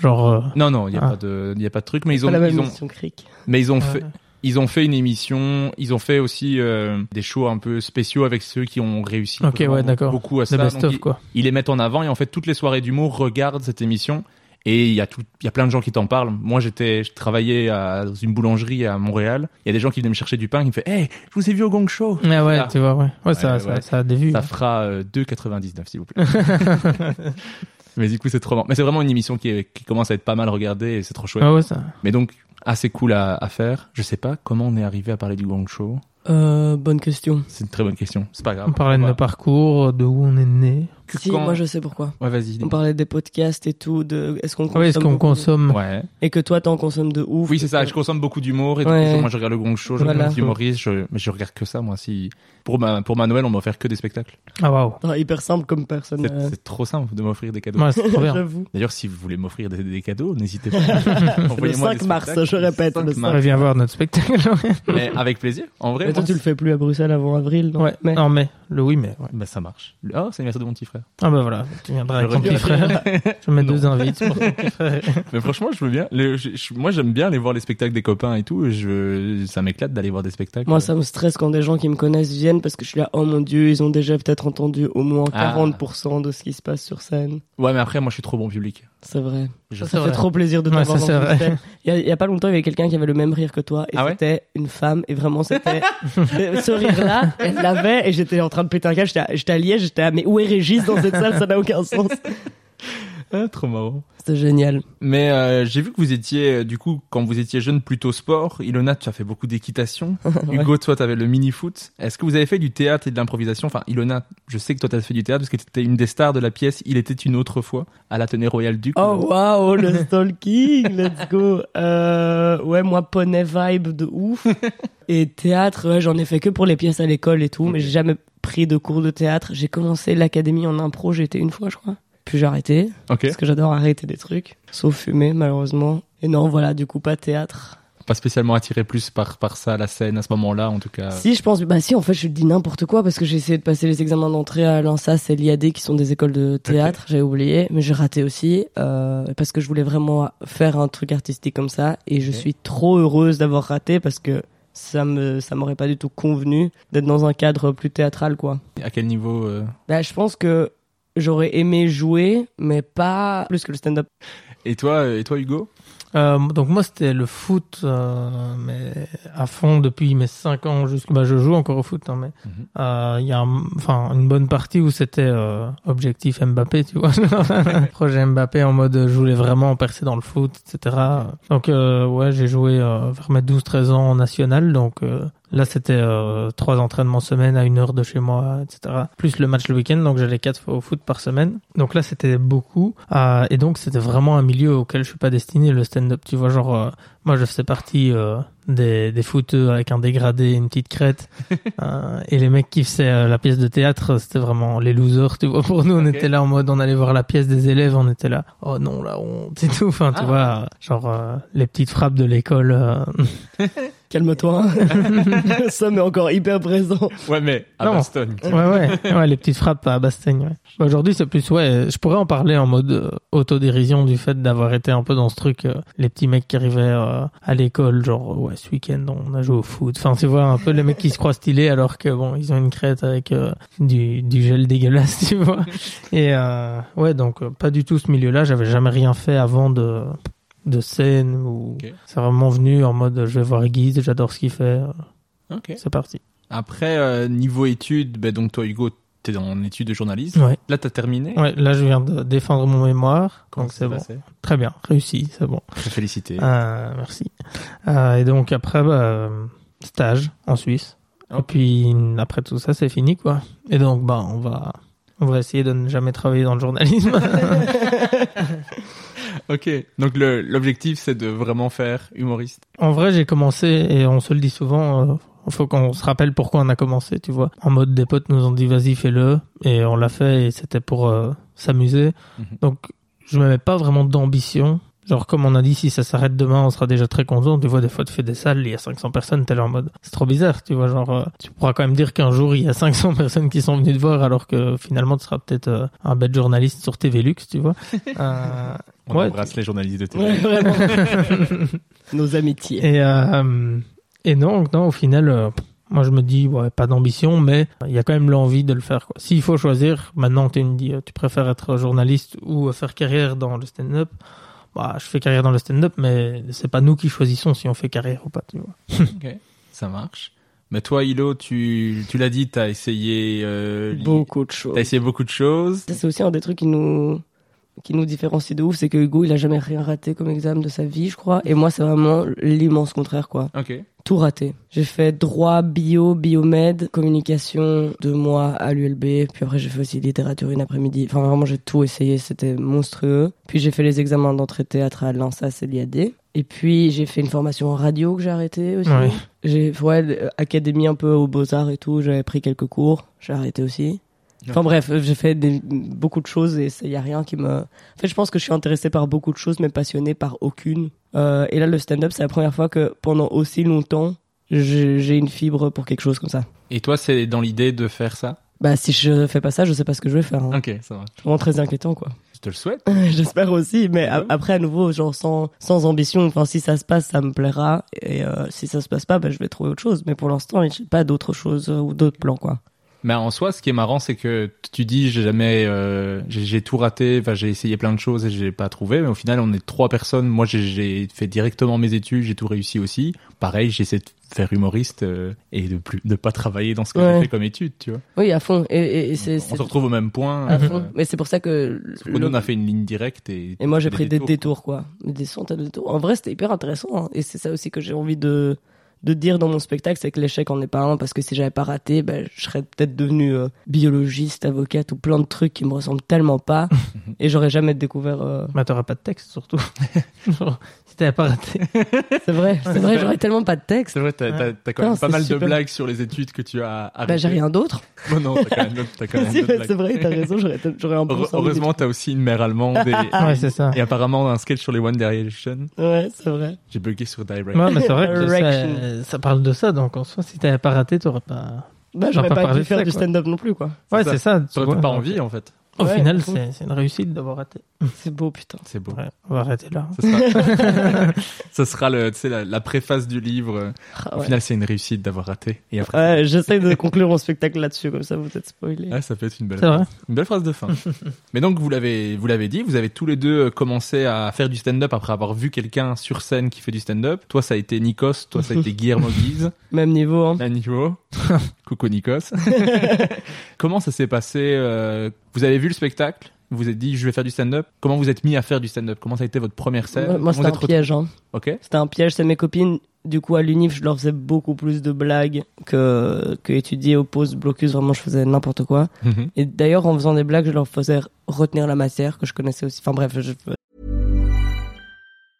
Mom deserves the best, and there's no better place to shop for Mother's Day than Whole Foods Market. They're your destination for unbeatable savings, from premium gifts to show-stopping flowers and irresistible desserts. Start by saving 33% with Prime on all body care and candles. Then get a 15-stem bunch of tulips for just $9.99 each with Prime. Round out Mom's menu with festive rosé, irresistible berry chantilly cake, and more special treats. Come celebrate Mother's Day at Whole Foods Market. Everyone knows therapy is great for solving problems, but getting therapy has its own problems too, like finding the right therapist, fitting into their schedule, and of course, the cost. Well, BetterHelp can solve those problems. It's totally online and built around your schedule. It's surprisingly affordable too. Connect with a credentialed therapist by phone, video, or online chat, all from the comfort of your home. Visit betterhelp.com to learn more and save 10% on your first month. That's BetterHelp, H E L P. des petits euh, subterfuges. Euh, et du coup, j'ai raté de ouf. Et après, elles m'ont toujours dit d'en faire, mais j'osais pas. Tu vois, il y a un peu comme ce truc qui me manquait, qu'on me pousse vers le, vers le stand-up. Et du coup, pour mon anniversaire, elles m'ont offert d'aller voir un spectacle dans l'idée que ça me plaise assez pour que j'en parle à cause après. Et euh, voilà, c'est comme ça que ça s'est fait. Ok. Ta toute toute première scène, c'est quoi? C'est c'est où? C'est open mic le 20 mars 2022 Oh, au wow. Kings, un dimanche du coup. Ok. Et de quoi t'as parlé? Comment ça s'est passé? Mais c'est marrant parce qu'il y a quand même beaucoup de choses que j'ai encore maintenant. Genre, je faisais la pièce de théâtre déjà, Mhm. ma première scène. Je sais pas si tu vois quand je fais la pièce de théâtre d'enfant. Oui. Oui. Je faisais ça et je me présentais, je parlais déjà un peu de ma voix. Et euh, De me suis- Monique. Ouais, ça, elle, elle était pas encore là, mais, euh, mais ouais, et, et je me souviens que c'était, je crois que le timing c'était 8 minutes, tu vois. J'ai fait 20 Ouais. minutes, je pense. Ah ouais. Ouais, ouais. Donc et, Bilal arrête, enfin, osait pas m'arrêter, je crois. Trop marrant. Mais je te je te confirme, bah, si Bilal tu entends, Bilal t'a détesté ce jour-là Ouais. parce que Bilal elle veut vraiment qu'on respecte. C'est je crois que c'est le, le seul truc qu'il nous demande en fait. Ouais, vraiment. Mais, mais j'avais aucune idée et que, que c'était un stress euh, monstrueux. Je pense qu'il y a 10 minutes où je cherchais mes notes euh, dans mon téléphone, quoi. Ok, mais ça s'est bien passé. Oui. Là, oui, pour le coup d'office, parce que j'étais sur scène, j'étais ah, eh, mais c'est trop bien, en fait. Ouais. J'avais bu énormément de bière avant, surtout. Ok. Mais ça, ça n'arrive jamais que ça se passe mal et quelqu'un fasse 10 minutes de plus que Euh, non, qu'on lui avait demandé de faire quand ça se passe mal. C'est- Généralement, c'est beaucoup plus court. Mhm. Ça arrive, hein. Bah ouais. Ceux qui disent qu'ils ont passé une bonne soirée, tu vois. Ah oui, oui. Mais c'est- ils qui s'en rendent pas compte. Ouais, que- donc euh, eux, ils passent un bon moment. Et toi, t'as vu donc Guillermo Guise. Euh, C'était quel spectacle, tu te rappelles? Euh, C'est son deuxième spectacle au Wex de Marche en. Euh, ça fait bah ça fait plus ou moins deux ans maintenant que j'avais été voir. Donc c'était déjà au suivant ou c'est celui Oui, c'est ça. C'est Ouais, suivant. au suivant que j'ai été voir. Je t'avoue que je pense que je connaissais même pas spécialement. En fait, j'étais à l'IEX avec Sacha et donc euh, on avait un, un ami en commun. On a commencé à être potes. J'ai été le voir une fois à l'IEX d'ailleurs où en fait j'avais vu un plateau de dingue mais je me rendais pas compte vu que je connaissais rien au stand-up. En gros c'était un, com- un code comédie tour euh, de Nikos et Juan et donc Sacha jouait mais il y avait genre Sacha, Dena, Ino JP, Louis Chappet, Fanny Ruet et Florent Lawson genre. Un plateau de ouf. Ouais, quoi. ouais. Bon plateau. Et alors euh, moi j'étais là en mode euh, alors moi je me rendais pas compte mais bon en vrai c'était ça c'était trop bien et puis il m'a dit euh, je viens euh, tout près de Bastogne en gros faire la première partie de Guise tu vas voir il est trop bien et tout ah donc j'ai pris des places j'ai été voir Sacha en première partie et genre le spectacle j'ai adoré quoi tu vois j'étais là en mode j'arrêtais pas de rigoler ah, et puis après j'ai été manger avec Sacha et Guillermo Stylé de ouf. et donc c'est là où genre j'ai vu que Guillermo c'était un mec qui était très euh, bah il y avait enfin je dis pas il y avait des similitudes dans le sens où là on va parler je vais te faire très peu de blagues. Et lui était très c'est quelqu'un qui est aussi très stressé par ce qui se passe dans le monde et il a pas envie de faire de blagues euh, c'est quelqu'un vois. assez euh, posé. Mhm, c'est ça euh, un peu timide et tout. Et donc je me suis dit en fait Qui, qui a, si je me trompe pas, fait aussi des études de journalisme. ouais et il était euh, aussi euh, footballeur il a joué Anderlecht. Donc il y a des Et donc, euh, on je me suis dit, ouais, euh, c'est marrant parce qu'il vient de me faire rire pendant une heure et demie et il n'y a pas besoin, en fait, d'être drôle en dehors de la scène pour, euh, pour être marrant euh, sur scène, tu vois. Moi, je connaissais Sacha qui est très marrant déjà dans la vie de tous les jours. Et donc, euh, là, je me suis dit, bah, ok, Sacha m'a inscrit à un open mic, la même chose un dimanche au Kings. Et moi, Euh, j'étais là d'ailleurs. Ouais, t'étais là. Et, euh, Les regards se sont croisés. et- ouais, c'est ça. pas du tout. Non, je me souviens, Hugo, à sa première scène, il n'y avait même pas de micro. ouais, voilà. Le micro ne fonctionnait pas. Ok. Au Kings. ce qui Au est- Kings, ce qui est- ce qui est très rare, ouais. Voilà, c'est. Euh, C'est arrivé deux fois, je crois, depuis Ouais, c'est fait. Ouais, c'est ça. Et, mais au final, ça, c'était très cool. Là, j'étais vraiment parti avec Sacha en mode, ok, j'en fais une. Mhm. Et euh, genre, euh, pas spécialement envie de faire plus après. Mais c'était super cool. Il y avait Mélanie Mouvet du Comedy Spot, je sais pas si tu vois. Ouais. Ça s'appelle Drôle de Move maintenant. Et genre, euh, directement, elle m'a dit, vas-y, contacte-moi. Euh, je te donne ma carte et tout. J'étais là, oh ouais, ok. Donc c'est, j'étais parce que quand les gens rigolaient, j'étais en mode, est-ce que c'est normal ou pas? Puis là, je me suis dit, ah, ok, c'est quand même qu'il y avait un truc un peu spécial et donc, continuer. Tu te rappelles de quoi tu parlais pour ta première scène? Ouais, là pour le coup, ça a tout changé, quoi. Genre, euh, Ok. contrairement à Ilona, il n'y a plus une ligne. Euh, mais ça parlait déjà de Bastogne, mais pas du tout de la même manière. Euh, je parlais euh, de festivités de la guerre à Bastogne, etc. Ilona, on parle un peu maintenant. Euh, mais moi, je parlais de ça au tout début. Euh, je parlais des 12 coups de midi. Il y a beaucoup, beaucoup d'humour noir, euh, mais il n'y a plus une ligne, quoi. Et euh, après, je sais qu'il y a le concours. Il y a le Next Prince, qui je pense a été vachement important pour toi. Ilona, je sais pas. Moi, j'ai été tège très très vite. hein. Ok. C'était c'est ce qu'on expliquait quand on disait qu'il y en avait un qui passait et l'autre pas. Ah, Après, il y a déjà eu dans l'autre situation où Ouais. elle fait des choses et moi pas, mais euh, c'est vrai que ce... Le Next Sprint, c'était hyper dur parce que l'ambiance du concours est atroce. Hein. De C'est- ce concours, c'est vraiment hyper rude, quoi. C'est compliqué. C'est. Ouais. Je, je l'ai fait cette année-ci. J'ai trouvé ça très dur. Ouais, l'ambiance, et puis tout le monde est là, et... et... Bah, t'es tiré au sort pour le pro- pour savoir qui passe d'après. Il y a, un- il y a tout un stress en Mhm. plus qui a qui est ajouté euh, au fait de faire une scène classique. Mhm. à fond. Et euh, ouais, ça c'est très stressant. Mais donc ce concours-là, c'est le premier concours que tu fais. Ouais, c'est ma troisième... Trois, ouais. Bah, parce que moi, j'ai fait deux open mic en mai 2022 et j'ai pas du tout joué de l'été. Et puis, j'ai lancé mon plateau à Bastogne où là, Ilona est venue. Euh, et puis, on a peut-être dû faire... euh, là, à ce moment-là, je jouais maximum une fois par semaine. Donc, à mon avis, c'était peut-être ma dixième scène, la première du Next Prince. Ah ouais, peut-être. Ouais. Et c'est vraiment une semaine avant, on est à Lille avec euh, Ilona et euh, je me dis ouais, en fait, quand je suis sur scène, je m'amuse pas tellement parce que euh, c'est pas naturel pour moi euh, d'être comme ça sur scène, etc. Et donc on joue une fois au bazar à, à Lille et je lui dis bah ok, aujourd'hui je vais tester un personnage un peu euh, nonchalant, etc. Et donc c'est la toute première fois que je le fais. Ah waouh, je me souviens pas du Ah ouais. tout.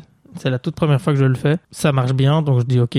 Je joue le tout pour le tout au Next je fais le personnage euh, à la première scène et donc euh, bon en vrai ça Toi, je crois que ça a vraiment été la surprise parce que personne t'avait jamais vu. Ouais, c'est ça. Personne n'avait jamais vu. J'avais fait deux open mic à Bruxelles, donc euh, bah, personne pouvait me connaître. Et le fait que tu sois Ah. passé déjà après les éliminatoires, tout le monde était un peu là en mode What the fuck, c'est qui ce type? Mhm. Et puis, Ouais. T'as été jusqu'en finale. en finale, ouais. C'était Ah, marrant vu que c'était à chaque fois qu'on des gens, tu vois, qui, enfin, Bénin qui faisait ça depuis 7-8 ans, Romain Scura qui faisait ça depuis des années. Et donc, moi, je me disais à chaque fois, j'ai aucune chance, tu vois. Et euh, bah, je crois que la, la chance que j'ai eue, c'est que là où ils allaient rechercher de l'ancien texte pour les tours d'après, c'est que moi j'étais obligé d'écrire. Et donc, bah, comme tu disais, tu vois, c'est plus frais, t'as envie de le dire. Et je crois qu'en fait, j'ai à chaque fois eu la... ch- la... C'est comme si j'allais à une soirée test six semaines d'affilée et que six semaines d'affilée, ça se passait bien, mais ce qui n'arriverait jamais, tu vois. Mais surtout, t'as de la chance parce qu'il y a beaucoup de moments, les autres ont fait vraiment des Ouais, textes aussi, ouais. moins bien, quoi. Ouais. Ok, ok. Il y a eu beaucoup de moments où, genre, Romain avait fait le meilleur passage Oui. de Calife. De ouf. Et pas, il a voulu aller rechercher un truc euh, pour la huitième et c'est pas passé, tu vois. Ok, ouais. Genre, je crois que ouais, il y avait quand même beaucoup de circonstances qui faisaient que. Oui, après ça dépend aussi euh, sur qui sur qui tu tombes, le, ce jour-là le passage. Par exemple, moi j'ai fait bah, les, j'ai fait pour la première fois le next sprint cette année-ci parce que tous les années d'avant je Ouais. travaillais le soir, je pouvais pas le faire. Mais j'ai fait mon numéro qui est mon numéro le plus rodé en mode bah, ça va cartonner, c'est le numéro qui passe toujours. Je me dis bah les, les sélections ça va passer. Et ce jour-là, le ça passe pas beaucoup. Et je fais putain, mais c'est c'est mon sketch qui marche le mieux habituellement, mais ce jour-là ça passe pas. Je suis même pas pris pour les, le premier tour. Au final, je suis repêché parce que quelqu'un s'est pas Ah venu. ouais, juste. Et le deuxième passage se passe trop bien, mais je suis contre Mélanie qui a gagné le concours. Et Oh, au ça final, va, du coup, c'est pas trop déprimant. voilà, c'est ce que je lui ai dit, merci d'avoir gagné le concours. Comme ça, je peux dire, ouais, j'ai été éliminé, mais c'est elle qui a gagné le, qui a gagné le championnat. mais euh, on est, ils nous ont dit, ah, vous étiez vraiment trop fort, mais vous étiez tombés l'un contre l'autre, donc il fallait choisir Ah un des ouais. deux. On s'est dit, on va prendre Mélanie, ce qui était trop cool. C'était, tu sais, il y a cinq membres du jury, c'était trois votes à- contre deux. On était, Mhm. bah, c'est cool, tu vois. Mais le premier passage passe pas du tout. C'est trop bizarre. Alors hein. que c'est un numéro beaucoup plus rodé que le celui que j'ai fait le deuxième, tu vois. Donc les concours aussi. euh, Mais déjà, les le stand-up en tu- général. Oui, ça, le stand-up en général. Genre, quand tu vas à une scène, moi, par exemple, là, j'ai un plateau ce soir, je, j'ai méga peur, alors que ça se trouve, euh, ça va bien se passer, tu peux pas savoir à l'avance, tu vois. Et du coup, d'autant plus quand t'as un concours, c'est que tu dois être fort, mais tu dois être meilleur. C'est trop bizarre. Et comment ça s'est enchaîné après votre première scène Donc euh, toi t'as eu le, le- bah, tous les deux le, le premier open mic. Donc toi, tu l'as dit, t'as as ouvert, t'as commencé un comedy club rapidement euh, Mhm. à Bastogne parce que il y a rien à, Bastogne. Y a rien. Et euh, après donc il y a le next prince pour toi. Et toi Yelena? Euh, moi, Next Prince. Mais moi, je jouais beaucoup plus qu'Hugo, en fait, parce que Hugo, il restait à Bastogne et il faisait rien du tout. Mais toi, t'as charbonné l'été. euh, Ouais, en fait, moi, l'été, était- j'ai rien fait. Elle l'a fait genre 30 open mic, je crois. Ouais, ouais, j'ai fait blinder. Non, 30 t'abuses, parce que Mais en fait, j'ai eu la chance que j'ai commencé au moment où il y a eu les Belges à Avignon. Et donc, en fait, il y avait personne à Bruxelles. Ouais. Ok ouais. Et du coup, il y avait plein de, de places qui étaient libres et plein d'endroits. Et voilà, ouais, c'est comme ça que ça s'est mis. Du coup, en fait, j'ai fait vraiment beaucoup, beaucoup de scènes l'été. Mais aujourd'hui vous jouez tous les deux beaucoup. Ilona j'ai compté entre septembre et décembre de cette année-ci. T'es monté 102 fois sur scène. Oh, waouh! Parfois plusieurs fois le même soir. Hugo, tu joues également beaucoup. J'ai pas su compter parce que toi, tu Mhm. n'as pas indiqué toutes les dates. Ouais, c'est un truc que je change à chaque fois. Tu changes à chaque Ouais. fois. Et du coup, on n'a pas toutes les dates depuis septembre, mais j'étais là, waouh. Mais vous jouez tous les deux pas mal. Surtout Ouais. Ilona, qui joue vraiment beaucoup. Ouais, Moi, ça va un peu mieux qu'avant. Il y a eu une période où c'était vraiment énorme. Ouais. Ouais. T'en avais besoin de jouer beaucoup. Ouais, toujours, hein. Mais là, même si on me demande encore de jouer euh, trois fois par soir, je le fais. 100%. Ça marche. Mais j'adore d'ailleurs quand tu as, mets les, tes dates de spectacle. Ça toujours une photo de toi quand tu étais petite. Ouais. Qui sont trop mignonnes à chaque fois et ça m'éclate, euh, niveau euh, promo. Mais est-ce que c'est important pour vous de jouer beaucoup? Est-ce que vous, vous trouvez que ça vous permet de progresser et, euh, en, en, en le faisant? Parce qu'il y en a qui disent que ils aiment pas jouer plusieurs fois par soir, ils aiment pas jouer plusieurs fois par semaine, ils aiment bien étaler un petit peu, se laisser du temps pour écrire. Est-ce que vous, vous trouvez que ça vous aide de travailler euh, de cette façon-là en montant beaucoup sur la semaine? Je sais pas trop quoi dire parce que je pense que c'est un peu à double tranchant. Tant ça m'aide beaucoup, tant des fois je me retrouve dans des endroits où je suis là, qu'est-ce que je fous? Mhm. C'est de la prostitution à ce niveau-là. Genre vraiment, il y a des, des scènes que je fais où je vais loin en voiture et je fais des scènes mais misérables où après je me dis que je suis trop nul et que ça sert à rien. Alors que euh, le lendemain j'avais une super scène et que j'étais pas obligé de, de me niquer euh, le, le, le planning comme ça. Mais euh, ouais, pour moi c'est important. Après, je, je crois qu'il n'y a pas tellement de règles. Il y en a qui vont dire que c'est mieux de de- d'aller dans des conditions hyper compliquées, d'autres qui vont dire tout l'inverse. Moi, franchement, j'arrive pas trop à me positionner. Je crois que c'est pour ça que je dis encore oui à tout ce qu'on me propose. Mais... Ok, ouais. Toi, Hugo? Bah, en fait, euh, de manière un peu primaire, tu vois, quand on a un double booking qui est possible, on le fait. Parce qu'en soi, tu te dis, ok, c'est de l'entraînement et des fois, c'est de l'argent aussi, bêtement, tu vois. Mais souvent, on le regrette. Enfin, moi, c'est souvent le truc que j'ai, c'est que, et des fois, le stand-up est fou, c'est que tu passes d'une scène où t'as presque une position starifiante où t'es là en mode, euh, genre, il y a des lumières, il y a un régisseur son, il y a 70 personnes, les gens t'écoutent tous et tout. Et genre, l'autre fois, je fais un double booking, t'es au Kings où tu vois, là, t'as l'impression que t'es un peu, euh, enfin, c'est c'est vraiment un chouette sentiment, tu montes sur la scène, Ouais, les conditions euh, les conditions sont parfaites. Tu quittes la scène pour aller ailleurs et tu te retrouves à jouer. euh, Enfin, tu vois, genre limite dans une pizzeria. Enfin, je veux dire euh, dans une euh, dans une bibliothèque où il y a 20 personnes. euh, Il y a pas de. Enfin, il fait clair. Il y a cinq enfants au premier rang. Et t'es là en mode, c'est trop marrant comme le passage. Enfin, tu vois. Et donc des fois ouais t'es un peu là en mode bon en fait j'aurais peut-être dû rester à l'autre plateau parce que aussi souvent c'est le truc des fois il y a le stand-up c'est quand même ce truc où on est tous ensemble on se connaît tous et tout et des fois avec le double voire le triple booking mais tu perds ce sentiment de enfin tu vois on, se, on se avec les ouais gens. maintenant les plateaux du Kings on se croise quoi t'arrives il y a les deux premiers qui sont là on passe on s'en va t'as l'autre qui arrive salut ça va et on discute plus trop ensemble et tout et ça je trouve que des fois euh, Ouais, tu vas peut-être jouer 10 minutes en moins sur ta soirée, gagner 20 euros en moins, mais au moins tu auras passé la soirée dans le comedy club. Mhm. Euh, tu peux parler avec le public après, Mhm. tu vois. Donc, euh, ouais, des fois, je pense qu'on on accepte trop de scènes qui sont pas toujours, enfin, ça vaut pas toujours la peine. Et des fois, bah, si t'as trois scènes de qualité le même soir, bah, en soi, autant toutes les faire et, et bosser un max, quoi. Après, des fois, faire les scènes plus compliquées, ça, ça, te- ça te fait progresser aussi parce que tu gères le, le côté, hein, il faut ré- réagir avec ce qui se passe dans la salle, intervenir, parler avec le public. Donc, tu développes aussi Ouais, c'est ce- ça. cette capacité à le faire que euh, dans une soirée comme au Kings, généralement, où tu as tout un public très calme qui est habitué à voir du stand-up Ouais, et qui, qui juste se marre et applaudissent au moment où ils doivent le faire. Après, les deux sont cool. Je préfère clairement jouer dans des bonnes conditions. Bien sûr. hein. Tout le monde, hein, je pense. Mais, euh, mais ça, ça développe des skills un peu. Ouais, euh, c'est vrai. et il y a et des fois moi j'aime bien cette énergie de ah c'est dur. Ouais, ouais, c'est Le formateur, ouais. Ouais, quand tu passes pas premier, tu vois, tu vois le premier qui passe, tu fais ouh c'est dur. Le deuxième qui passe ouh c'est dur. Le troisième fou. Ok, il faut pas que je fasse ça, faut que j'arrive avec un Mhm. truc. Et il y a des fois je suis arrivé avec un truc de je m'en fous, je vais à fond, je lâche tout, genre je suis épuisé après limite et ça se passe trop bien. Et je fais, yes j'ai réussi à l'avoir. Ouais. Si j'étais passé premier, Ouais, me serait ça. fait descendre euh, en, en Passer mode premier, c'est toujours quand même Ouais. une angoisse, quoi. De ouf. Ouais, ouais. Parce que tu stresses pour le plateau de manière générale et tu stresses parce que tu sais pas comment est le public alors que tu sais un peu appri- apprivoiser quand tu es deuxième ou quoi, tu comprends, mais quand t'es premier, mais quel enfer. Mais du coup ça me fait une, une petite transition. Quelle a été votre pire et votre meilleure scène à date? Ouh. Oh waouh. Ah, moi, ma pire scène, c'est ma plus grosse scène en plus. Ok. La- C'était, euh, bah, la- c'était, Hugo rit à ce moment-là, j'adore. c'était horrible, mec. C'était au Festival du Rire de Bastogne, du coup. Ah ouais Mais le plus gros beat de l'histoire, quoi. J'ai parlé hyper vite, j'étais hyper stressé. En fait, j'avais 4 mois de stand-up, c'était en octobre. Et je me retrouve devant une salle de 700 personnes, je crois. Rempli avec le balcon et tout, était sur un peu moins de 700, ouais, 690. En gros, on était 5 à faire ce concours, c'est ça? Il y avait Fabio, Sarah Lélé, Lorenzo, Juan et moi. Et moi, j'étais vraiment en mode, mais qu'est-ce que je fous là? Ça n'avait aucun sens, quoi. Et je me suis rétamé, vraiment. Et à la fin, tu dois être sur scène. Tout le monde applaudit, on recevait des prix. Il y avait plus de prix que de participants. J'en ai pas reçu un seul. C'était horrible. J'étais là, merci beaucoup.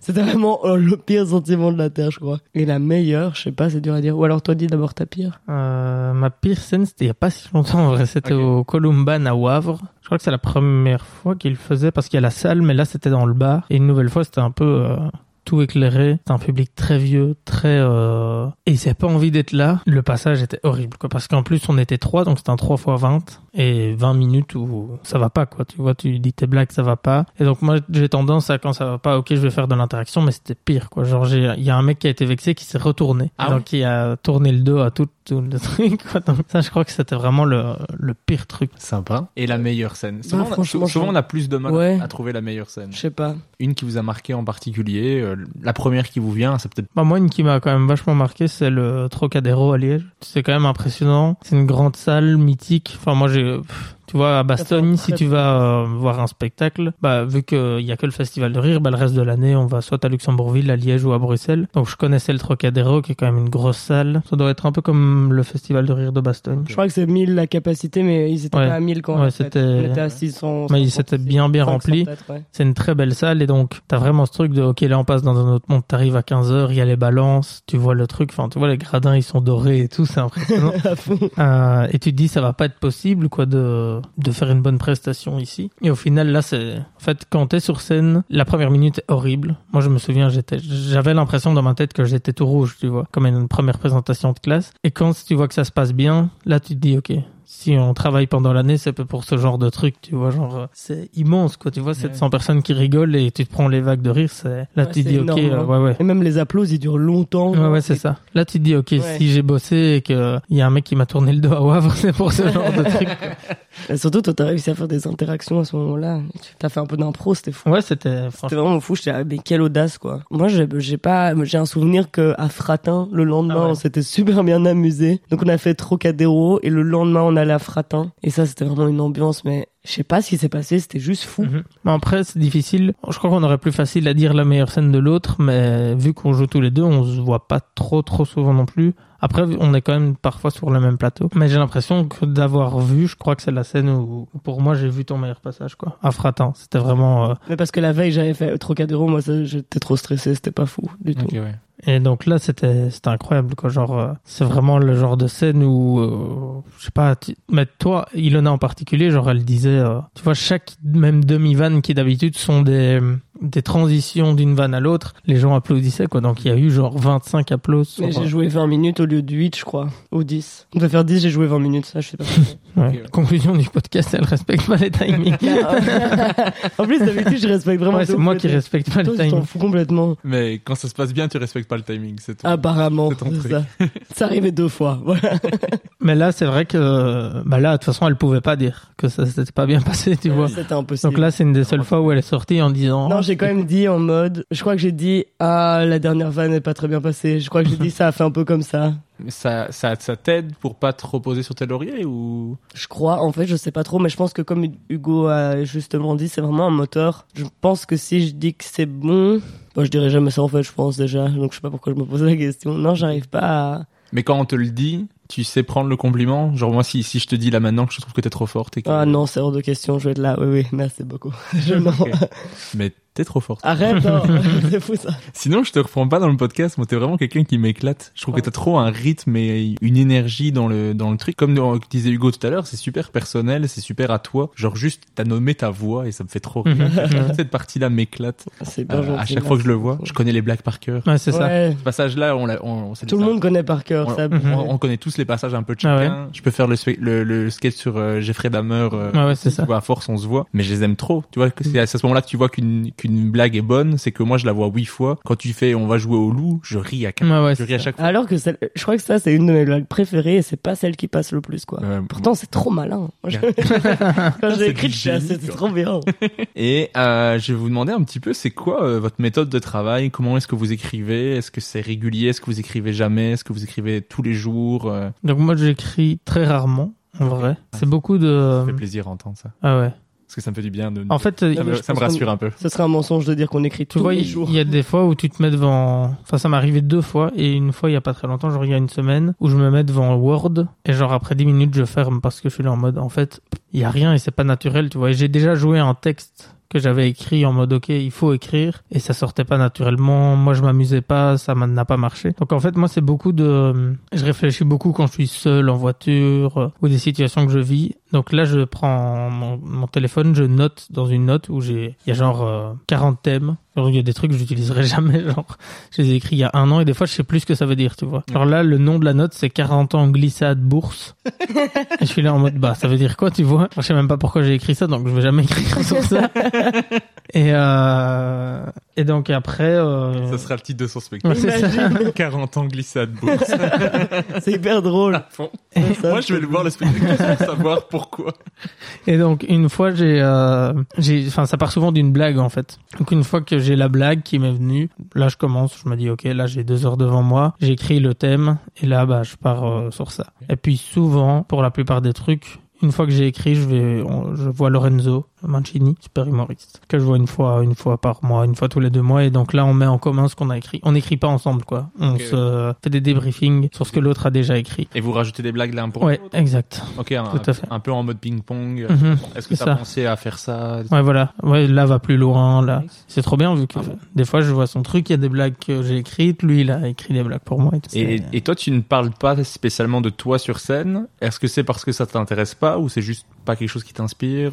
Bah, en fait, je parle au tout début, comme elle a dit, je me présente, j'explique l'énergie. Ouais, en fait, ma manière de parler de moi, c'est de parler d'où je viens, je crois, tu vois. Je parle un petit peu de moi au début, mais c'est même pas, les faits que je dis sont même pas vrais, tu vois, donc, euh, sur ma famille et tout. Donc, non, c'est vrai que je parle. Mais je crois que là, je vais essayer de réécrire, justement, quand je parlais pour la Suisse et tout, Mhm. euh, de réécrire quelque chose d'un peu plus proche de moi. Euh, mais sinon, ouais, c'est vrai que je parle pas énormément de mon passé ou de, vu qu'en fait, c'était très plat et mainstream, tu vois, genre, c'était un mec de Bastogne qui joue au foot et qui, enfin, tu vois, genre, euh, Ça s'arrête là. Ça s'arrête là. un peu comme, euh, bah, comme Guise, il parle pas non plus énormément de lui parce que, bon, pff, Ouais, il y a quand même quelques trucs quand il parle avec son père. ouais, voilà, c'est plus familial. Donc, rela- moi, c'est c'est, la relation, enfin, il, il- c'est son point de départ et après il Mhm. étend sur comment tu es avec tes parents et Ouais, voilà. Bah, là, c'est sur ce que j'écris pour le moment. C'est des trucs euh, que j'ai vécu avec mon père quand j'étais plus jeune, quoi. Tu vois, donc, je crois que je vais plus parler de là d'où je viens et de mes proches que parler de moi personnellement comme toi tu le fais avec l'école, quoi.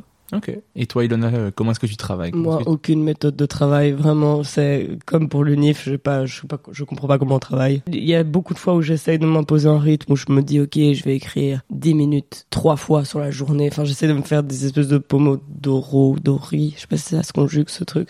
Je sais pas. C'est une sauce, ça, Pour moi, pomodoro. C'est c'est de la, c'est c'est c'est de la sauce tomate. Tomate, ouais. Ouais, c'est ça. c'est- Mais vous voyez pas ce que c'est? C'est un truc où tu, fais, tu, tu fractionnes, fractionnes deux Moi, je me fais une pomodoro. à tout moment, je fais une pomodoro. Ça n'a rien à voir avec l'écriture, mais j'adore la pizza. Ok. Ouais, c'est c'est quoi? À mon avis, c'est- c'est les trucs là, avec des branches qui partent. euh. Non, ça c'est un mind map. Ah ouais. Ça n'a rien à voir. C'est quoi un pomodoro C'est en mode deux heures fractionné en quatre, tu vois. Ah ouais Ah ouais, un pomodoro. Bref, je sais Ah oui, ok, ça. il y a le mot heure dans Doro. Enfin, J'adore cette explication. Tu sais, Il y a des gens tu sais, qui écoutent le stand-up, qui écoutent le truc, qui se disent Ah, je vais, je vais commencer le stand-up, comment on fait pour Quelle est la méthode de machin. Ah, Ilona, j'aime trop ce qu'elle fait, comment on fait Pomodoro. ils vont noter sur euh. Google la, la méthode Pomodoro. Tu sais qu'il le réutilise après. Je vous mais ça existe. hein, il fait sa première scène de stand-up, il fait Ah, euh, ben, tu sais, quand t'écris, il faut que tu fasses un pomodoro. Elle faisait ça. Euh, ouais, du coup, je fais ça. Euh, truc abstrait où ça fractionne deux heures en 25 minutes, enfin en 4, ça, tu vois, tu fais 25, petite Ah pause de 5 minutes. Bref, je m'impose un peu de faire de l'écriture automatique parce que moi, comme je raconte pas des faits loin de moi, faut que je vive des trucs pour après les transformer en blagues. Vu que tout euh, ce que je racontais, malheureusement, est des fois heureusement vrai, mais euh, du coup, il faut que je vive des trucs. Moi aussi, ça me rassure de ouf quand les gens disent qu'ils écrivent pas de ouf parce que qu'est-ce que c'est stressant, je trouve, l'atmosphère de ah, t'as toujours pas écrit du neuf et tout. C'est quand même un truc qui moi me, me stresse et me freine. Mais moi, je suis dans la- un peu la même vibe que toi à ce niveau-là. C'est que des trucs sur moi et que des trucs qui me sont arrivés et que des trucs personnels. Et il faut que je vive des trucs, mais à un moment donné, tu ne vis plus de nouvelles choses euh, Ouais, sur lesquelles écrire. Après, il y a des gens qui vont dire, mais tu peux écrire sur tout. Et je fais, ouais, c'est des fois c'est chaud, quoi. C'est difficile. hein. mais j'aime bien entendre ça, tu vois. C'est ça- c'est aussi un des trucs que j'aime dans, dans le fait de faire le podcast, c'est que j'entends des gens qui me disent, ah, euh, ah, moi j'écris tous les jours. Je fais, ok. Puis après, il y a des gens qui me disent, ah, moi j'écris une fois de temps en temps quand j'ai de l'inspiration. C'est chouette de voir qu'il n'y a pas de. Il y a pas de règles, méthode, quoi. quoi. T'es quand même Ouais. la première à me dire que tu fais une pomodoro, tu vois. C'est Ouais, ça. moi. Dès que j'ai envie d'écrire, je fais des pâtes. Il y a 80 épisodes, c'est la première fois qu'on dit ça. Tu vois. Mais euh, je crois qu'on y gagnerait tous, ce que je lui disais l'autre fois, à arrêter pendant un mois, vivre des trucs, De ouf. euh, genre reprendre la vie d'avant, tu vois, genre tu revois tes potes tous les jours, tu vis des trucs, et je crois que là tu auras pour écrire limite un spectacle des fois. Mais le truc c'est que c'est impossible d'arrêter pendant un mois, tu vois, parce que je crois qu'on aime tellement le faire qu'on a envie de tryhard le truc et tout que. Ah, et puis on t'oublie vite, hein. J'ai trouvé euh, T'as trouvé le pomodoro Non, mais c'est vraiment avec la tomate. Ah fait. oui, c'est une tomate. c'est une et en mode, tomate. c'est 25 minutes temps de concentration, 5 minutes pause, 25 minutes. Ça 4 fois, quoi. Après, tu fais une Ok. grosse pause. Donc c'est le principe de la tomate, quoi. Ouais. C'est ça, voilà. Est-ce qu'il y a un lien avec les tomates ou il y a quelque chose? Et je sais pas sais pas. pourquoi. C'est peut-être le temps de cuisson d'une tomate farcie. tu fais un peu la sortir toutes les 25 minutes, tu la sors 5 minutes. On va se renseigner, on va, on va débunker ça. euh, Ilona, t'as aussi de tenter l'expérience de la chronique radio. Ouais. Sur euh, BX1, sur euh, Typique. et euh, c'est la première chose qu'on voit quand on te cherche sur Google. Oh non, l'enfer, c'est pas vrai. Ça et ton soutien pour Lubiana de The Voice. Il y a un tweet de toi qui ressort où tu dis mon Dieu, mais qu'est-ce que vous avez fait? Vous n'avez pas voté pour elle. Waouh C'est Quelqu'un de très engagé, hein. c'est les deux choses qu'on voit. Mais tu sais que j'ai essayé de supprimer ce tweet, mais j'ai perdu mes comptes Twitter, du coup je n'y ai plus accès. Il y a plein de photos de moi un peu embarrassantes aussi sur Google quand tu tapes mon nom. Ah, c'est pas les premiers. bon, je suis petite, ce qui est quand même vachement étrange et pas du tout safe, je crois. euh, mais oui, oui, BX1 j'ai fait et je vais encore en faire. Et, et je suis en backup sur euh, Typic. Enfin, je sais pas si je suis encore en backup sur Typic parce que eux, ils m'ont pas donné vraiment de, de retour de la chronique que j'ai faite. Mais comment tu as apprécié le, le fait de faire des chroniques radio un- J'aime beaucoup. Ouais, t'aimes bien à fond. J'aime beaucoup cette.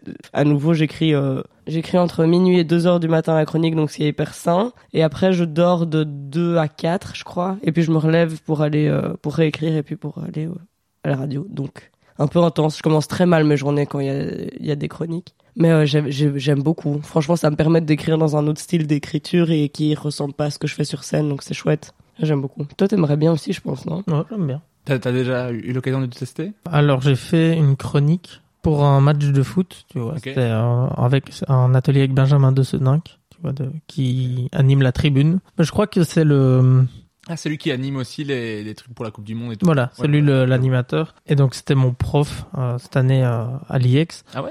Mais je crois que c'est un peu ouais, c'est le but. C'est euh, vu que j'aime beaucoup le foot, le seul moyen que j'aurais de lier euh, le journalisme sportif euh, à l'humour, c'est de faire des chroniques euh, humoristiques sur un plateau. euh, Un peu comme l'a fait euh, Alex Vizorek avec, Voilà, Lex Vizorek l'a fait. avec les pronostics. Ouais. euh, Et il y avait euh, à un moment euh, Martin Charlier, Oui. euh, qui faisait aussi euh, le personnage de Kiki l'innocent, tu vois. mhm. Donc ça, c'est un truc que je connaissais aussi parce que je regardais la tribune. Et donc là, ils ont envie de d'amener un truc un peu plus euh, stand-up nouveau. Et donc, il m'en a parlé. Et donc, franchement, si l'année prochaine, j'ai cette ouverture de pouvoir faire un truc à la tribune ou même euh, pendant les plateaux pour l'Euro 2024, ben, en vrai, c'est quelque chose que, ouais, que j'aimerais beaucoup faire de... Et ça sortirait aussi de ce que je fais sur scène, quoi. Tu vois, de devoir écrire euh, dans un thème hyper euh, serré et précis. Ça marche. Mais quand on cherche Hugo Simon sur Wikipédia, la- enfin sur Internet, la première chose sur laquelle on tombe, c'est la page Wikipédia d'un cavalier Ouais. autrichien. C'est ça, oui. Hugo Simon, cavalier. C'est par là que je suis lié à Ilona. c'est ça. Et après, il y a quand même plusieurs articles de journaux de Bastogne où tu deviens un peu la célébrité de ta région. C'est trop marrant. Trop marrant. Dans l'avenir, non, c'est ça? C'est ça. T'as des... Et t'as une interview dans laquelle tu... on te demande comment tu as commencé le stand-up et tu expliques avec Guillermo Guise. Ouais, voilà. Donc tu deviens un peu la star de Bastogne. Tu es d'ailleurs la seule personne de Bastogne que je connaisse. Il y a Thomas Meunier qui vient de Bastogne. Joueur belge Ah, joueur de l'équipe Thomas nationale. Meunier, mais oui. Alors Ouais, voilà, tu, viens de passer en numéro 2 dans, dans les préférences. Ouais, c'est de ça. Bastogne. Et puis notre euh, bourgmestre, qui est quand même connu, Benoît Ludgen, c'est un sûr. politicien. Et euh, Bien sûr, je- les montres Ice Watch aussi, de Bastogne. C'est Les, fou. les, les- Les montres Ice Watch. Tu vois Ah, pas les Ice montres, Watch les montres Ice Watch. Ouais, bah, c'est le frère de notre bourgmestre. J'ai cru que c'était un seul mot. Non, non. Ice Les montres Ice Watch. Qu'est-ce que c'est que les montres Un Ice Watch Pokémon. C'est un, c'est un Ça, les groupe, un Pomodoro, truc- mec, ça devient intense. C'est un truc de jeune que je ne connais pas. C'est la Ah. méthode Cannelloni. Et euh, je voudrais vous demander un peu, c'est quoi votre rapport avec les réseaux sociaux? Donc le fait d'utiliser ça pour le stand-up, donc je parlais tout, tout à l'heure de par exemple t'as les photos de toutes les dates avec toi quand t'étais petite, que moi je trouve euh, c'est c'est mignon, c'est sympa et ça permet de partager l'info. Mais est-ce que euh, c'est quelque chose que vous avez envie de développer, quelque chose que vous aimez bien, quelque chose qui vous freine un peu? C'est quoi un peu votre rapport à ça? Bah, moi, je t'avoue que c'est la grosse question pour le moment, tu vois. Parce que j'ai l'impression que maintenant, il y a une obligation en soi. Tu vois, c'est là où je te dis, le, pour moi, le spectacle de, de Dena, c'est le meilleur spectacle que j'ai vu. Mais vu qu'il n'y a pas la notoriété immense, elle a pas euh, 300 000 abonnés. Ouais. Ce qui, pour moi, c'est ce qu'elle mériterait d'avoir, tu vois. Bah, le truc, c'est que, bah, tu sais pas aller, euh, dans le sud de la France si t'as pas euh, des gens qui enfin tu vois qui te suivent là-bas et donc moi je suis pas très euh, en fait j'ai pas envie que les gens viennent me voir pour quelque chose qu'ils ont vu sur les réseaux et que je vais pas faire sur scène tu vois Mhm. donc j'ai pas envie de faire du fast cam euh, où où je fais des blagues en fast cam etc j'ai envie de leur proposer quelque chose que enfin de leur donner envie de venir voir sur scène euh, mais sans brûler euh, tu vois euh, ton, mon meilleur matos en mode euh, donc maintenant à chaque fois que j'ai un 30 minutes j'ai écrit un Un passage prévu. d'actualité, ouais. Où euh, j'écris sur Frenchy Shore, j'ai écrit sur euh, Amélie Oudéa Castera en France, euh, la ministre de l'enseignement. Et donc, euh, ouais, là j'essaye de capter à chaque fois un petit passage que Ouais. après. T'avais aussi fait c'est des, des petits articles de journaux. Ouais, ça aussi, tu euh, vois. Un peu art- journaux parodiques. Mhm, c'est ça, la soirée qui était une parodie du soir. que Normalement, je vais continuer, mais c'est beaucoup de boulot, tu vois, parce que parce qu'au final, on a, ouais, je sais pas, 2 trois mille abonnés. Euh, bah, pff, tu, tu travailles tout ça l'année. Enfin, tout le mois, tu travailles ce journal et au final, il y a que tes amis qui le voient, tu vois. Parce qu'en fait, maintenant, le but, bah oui, c'est de, c'est de buzzer, tu vois. Genre, moi, c'est pas le, le plan et le truc que je préfère. Mais euh, aujourd'hui, tu te dis, bah voilà, enfin, tu vois, c'est, c'est simple. Hein, pour même pour Bruxelles, pour remplir ta salle, bah c'est quand même ceux qui ont plus de notoriété qui remplissent le plus facilement. Et donc, je crois que j'ai envie de proposer ouais des réels sur scène et euh, j'aimerais bien venir avec un nouveau concept euh, quand je reviens de Suisse. En fait, j'aimerais faire, bah, en fait, c'est un peu la même chose que les, les trucs d'actualité. C'est de mettre un fond vert et de faire un, un JT 19h30 où je fais deux minutes de blague sur scène avec public sur euh, l'actualité. Et après, je poste ça à chaque fois. Et donner aux gens l'envie de dire, OK, ce qu'on a vu là, on a envie d'être là en direct la prochaine fois, tu vois. Mais euh, voilà. S'il y avait moyen sans, je ferais sans, quoi. Et j'ai vu aussi passer, c'est euh, t'as mis un- t'as mis des posts avec polo bleu niveau 1. Ouais, c'est ça. Tu peux expliquer un petit peu? Bon, en gros, quand j'ai commencé, surtout au Next Prince, à chaque tour, je jouais exactement avec le même polo. Mhm. Tu vois, parce que je trouve qu'au-delà du personnage, il y a quand même besoin de... Je trouve que la tenue est importante, tu vois. Une fois, tu vois, j'ai ce personnage très détaché, nonchalant. Une fois, j'ai joué avec un pull à capuche. Bah, quelqu'un m'a dit, ah, ça n'allait pas, tu vois. Genre, euh, par rapport à ton personnage, Oui. il y a un décalage... euh, en mode là, on dirait que t'es un mec, euh, enfin, jeune, cool et tout, enfin, Mhm. alors que c'est pas ce que tu veux. Et donc, je trouve qu'une tenue un peu. euh, Et donc, j'ai joué beaucoup avec ce polo vert et orange, là, je sais plus, de... de- de- dans la première saison de stand-up. Et donc, j'avais fait ce truc une saison, un polo où chaque année, bah. Je change de polo et ça prendra, enfin mon Insta va prendre les couleurs du polo quoi. Donc là cette année c'est un polo bleu et blanc, bah toutes mes publications je les mets en En bleu. bleu et blanc. Et je trouve que la- l'affiche est trop belle au passage. C'est vrai merci. Bah voilà c'est ce beaucoup polo là justement. Ouais, j'aime beaucoup le, le style que t'as que t'as fait pour l'affiche. Je l'ai trouvé vraiment cool. J'étais là, wow, stylé de ouf. Voilà. Bah, mon graphiste Romain Demort est très doué. voilà. Ok. Et toi, Ilona, c'est quoi ton rapport avec les réseaux sociaux euh? Hum, Moi, je crois que c'est vraiment à nouveau comme dans le la hum, projection de plan de carrière.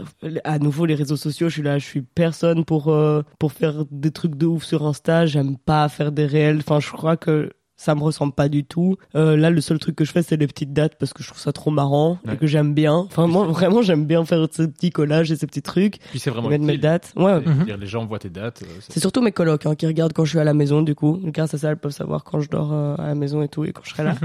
Mais euh, non, non, euh, j'ai j'ai pas du tout. Enfin, je sais pas si vous avez vu sur mon Insta, il y a presque rien comme publication. Et J'ai pas envie d'en faire plus. Donc, euh, je, réponds pas trop à ta question parce que honnêtement, je sais pas du tout comment me positionner face aux réseaux sociaux. Ça m'angoisse de rien toucher. Et d'un autre côté, j'ai pas envie d'être euh, sur TikTok, sur euh, avoir une page Facebook et tout. Enfin, je trouve que c'est déjà assez anxiogène comme ça. Le milieu IRL. Alors si en plus sur les réseaux, il faut... moi ça me stresse trop. Ah, mais je comprends. Moi, je, je, si j'avais pas le podcast, et enfin, moi, je partage les dates, je partage le- en story les gens ou les trucs ainsi, parce que moi, j'aime bien, parce que je, Ouais. regarde, je regarde les passages de tout le monde, parce que j'aime trop ça, donc euh, je filme, je, mais je partage sur les réseaux sociaux. Mais faire une vidéo face cam, c'est mort, quoi. Je, j'arrive pas du tout à faire ça. Me filmer, euh, marcher dans la rue. Je suis allé euh, l'autre jour à, à Fratin, d'ailleurs, euh, Mhm. pour faire la scène avec euh, avec Félicien. Et Félicien prend son téléphone et commence à faire une story. Ah waouh. Super naturellement, mais moi, je- j'admire. hein, Bah. Nikos aussi il fait ça beaucoup, Nikos, ça donne trop très bien. bien. Mais lui, mais Sacha, il le fait beaucoup. Sacha. Ouais. Ça, ça a beaucoup pris, ça a permis de remplir ses salles et tout, mais je le voyais faire, j'étais là. Jamais. Jamais quoi. Jamais, j'arrive à... Déjà, il me, il me filme 4 secondes, je, je savais pas quoi dire, j'étais là, Mhm. je sais pas ce que je dois faire. J'aimais pas ce, ce La vibe quoi. J'aimais pas la vibe et je, c'est pas naturel du tout pour moi de faire ça. Mhm. Mais j'adore être sur scène et, et c'est, moi, c'est la partie de la scène, mais c'est ça, faudrait que j'arrive à montrer des extraits, mais j'ai pas envie de montrer les trucs que je fais non plus. Je fais pas beaucoup d'actualité. Enfin, quand je dis je fais pas beaucoup, je sais pas pourquoi je dis beaucoup, je fais pas. D'ailleurs, quand t'as dit le nom de la mini, j'ai fait, ouais.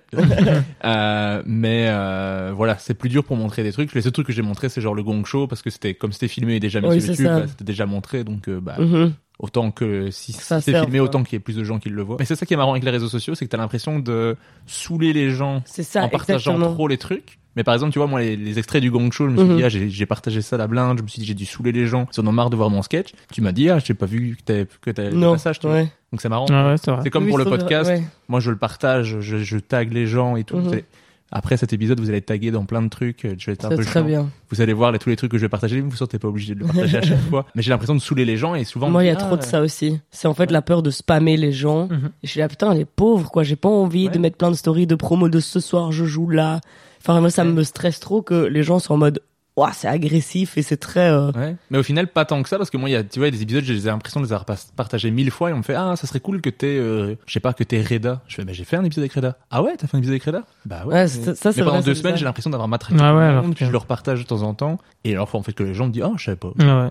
Tu vois, alors que mhm. T'as l'impression de, de saouler les gens et d'être trop observé, mais en fait, les gens s'en battent les couilles. Ouais, ça. Ouais, puis là, il y a quand même euh, un truc où qu'il faut gérer les algorithmes et tout. Enfin, il y a quand même Ouais. beaucoup de données que moi, perso, je touche rien et j'ai pas envie parce que je pense que ça. Moi, en tout cas, je pense que ça va me rendre un peu parano du nombre de vues, des trucs. Ouais. euh, Enfin, tout est fait pour que. Mhm. Oui. Tout, ouais. Bah tu regardes hein, dès que tu dès que tu postes un reel, tu veux aller voir le nombre de le nombre d'écoutes. Ouais. Moi le podcast, je, je vais voir tous les les, C'est d'office, mais tout le monde chaque fait ça. épisode. Tout le euh, temps, ouais, tu Tout vois. le monde, ouais, moi, c'est que dès qu'on a mis nos spectacles en ligne, je crois qu'on est, moi j'étais la personne qui était le plus sur la page de Kings pour voir à quel point les places se vendaient ou pas. Enfin, tu je regardes tout le temps. hein. tout le temps quoi Ouais. et du coup moi je pense que j'ai pas envie et contrairement à Hugo toi t'as dit que c'était que là maintenant il fallait genre buzzer moi c'est un truc qui j'ai pas du tout euh, Pas du tout. Tu penses pas à ça pour le non J'ai juste envie d'avoir un bus un buste. je vais avoir un... Tu veux avoir un buste Attends, Là, ça demande une petite explication.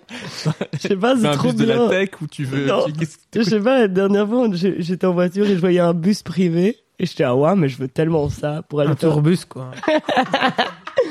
ça c'est mon objectif Ok, trop marrant. donc si je dois buzzer c'est vraiment contre un bus quoi Tu peux mettre une affiche Ouais, bah. le long de ton bus. je veux un bus c'est comme ça j'amène Ouais. tout le monde avec Vraiment moi le, partout le un bus tour quoi, le truc, Ouais, de, ouais. le truc de tourner un peu. ouais C'est moi quand tu disais un bus, je te voyais vraiment conduire le truc non non de, non je de veux, la tech quoi. non je veux des vides teintées et tout et j'invite tous mes amis dans mon bus Ok. et on fait le tour quoi Ça marche. Un peu, euh, euh, je sais pas si vous avez la ref, c'est dans New Girl, dans Ah ouais, l'anniversaire de Schmidt, Ouais. son 29 birthday. Tu dois trop regarder cette série, mec. Elle est trop Ok.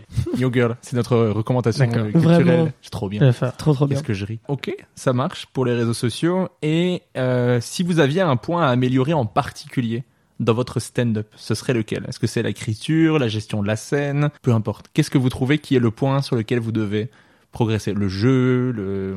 Moi, j'aimerais bien euh, progresser un peu en écriture, beaucoup en espace euh, scénique et comment je gère ça. Donc, je m'approprie le texte et la scène en même temps. Et euh, ma mentalité que j'aimerais quand même un peu... euh, Parce que même moi, ça me fatigue, la vérité. Genre, ça me, ça me fout un peu la flemme de chaque fois être là. Ah, C'était pas terrible. Mais rien faire pour que ça change parce que le lendemain, je jouais le même, enfin, le même truc. Ok. Mais parce que c'était bien passé. En fait, c'est juste ton appréciation. Ouais, mais du coup, tu vois, c'est trop bizarre de dire que c'est nul et que tu changes quand même rien, tu Oui, vois. j'avoue, j'avoue. Mhm. Donc soit je change mes blagues parce que je trouve que c'est pas assez drôle, soit je change ma mentalité, mais je peux pas rester comme ça, c'est nul. Toi, Hugo? Euh, moi, c'est l'act out. Genre le, le fait de... Vu qu'il y a quand même ce truc euh, très euh, monotone, je crois que sur une heure, ça va être compliqué. Euh, et donc, il y a beaucoup de vannes que je trouve que quand une vanne fonctionne, je remarque souvent, euh, par exemple, Souksou, tu vois, Mhm. j'adore. Bah, Oudena, elle le fait très bien aussi. La vanne fonctionne, donc les gens rigolent déjà à ce qu'elle dit, et après, elle le joue. Mhm. Et genre, ça fait encore plus rire les gens parce que Mhm. c'est ce qu'ils ont en tête.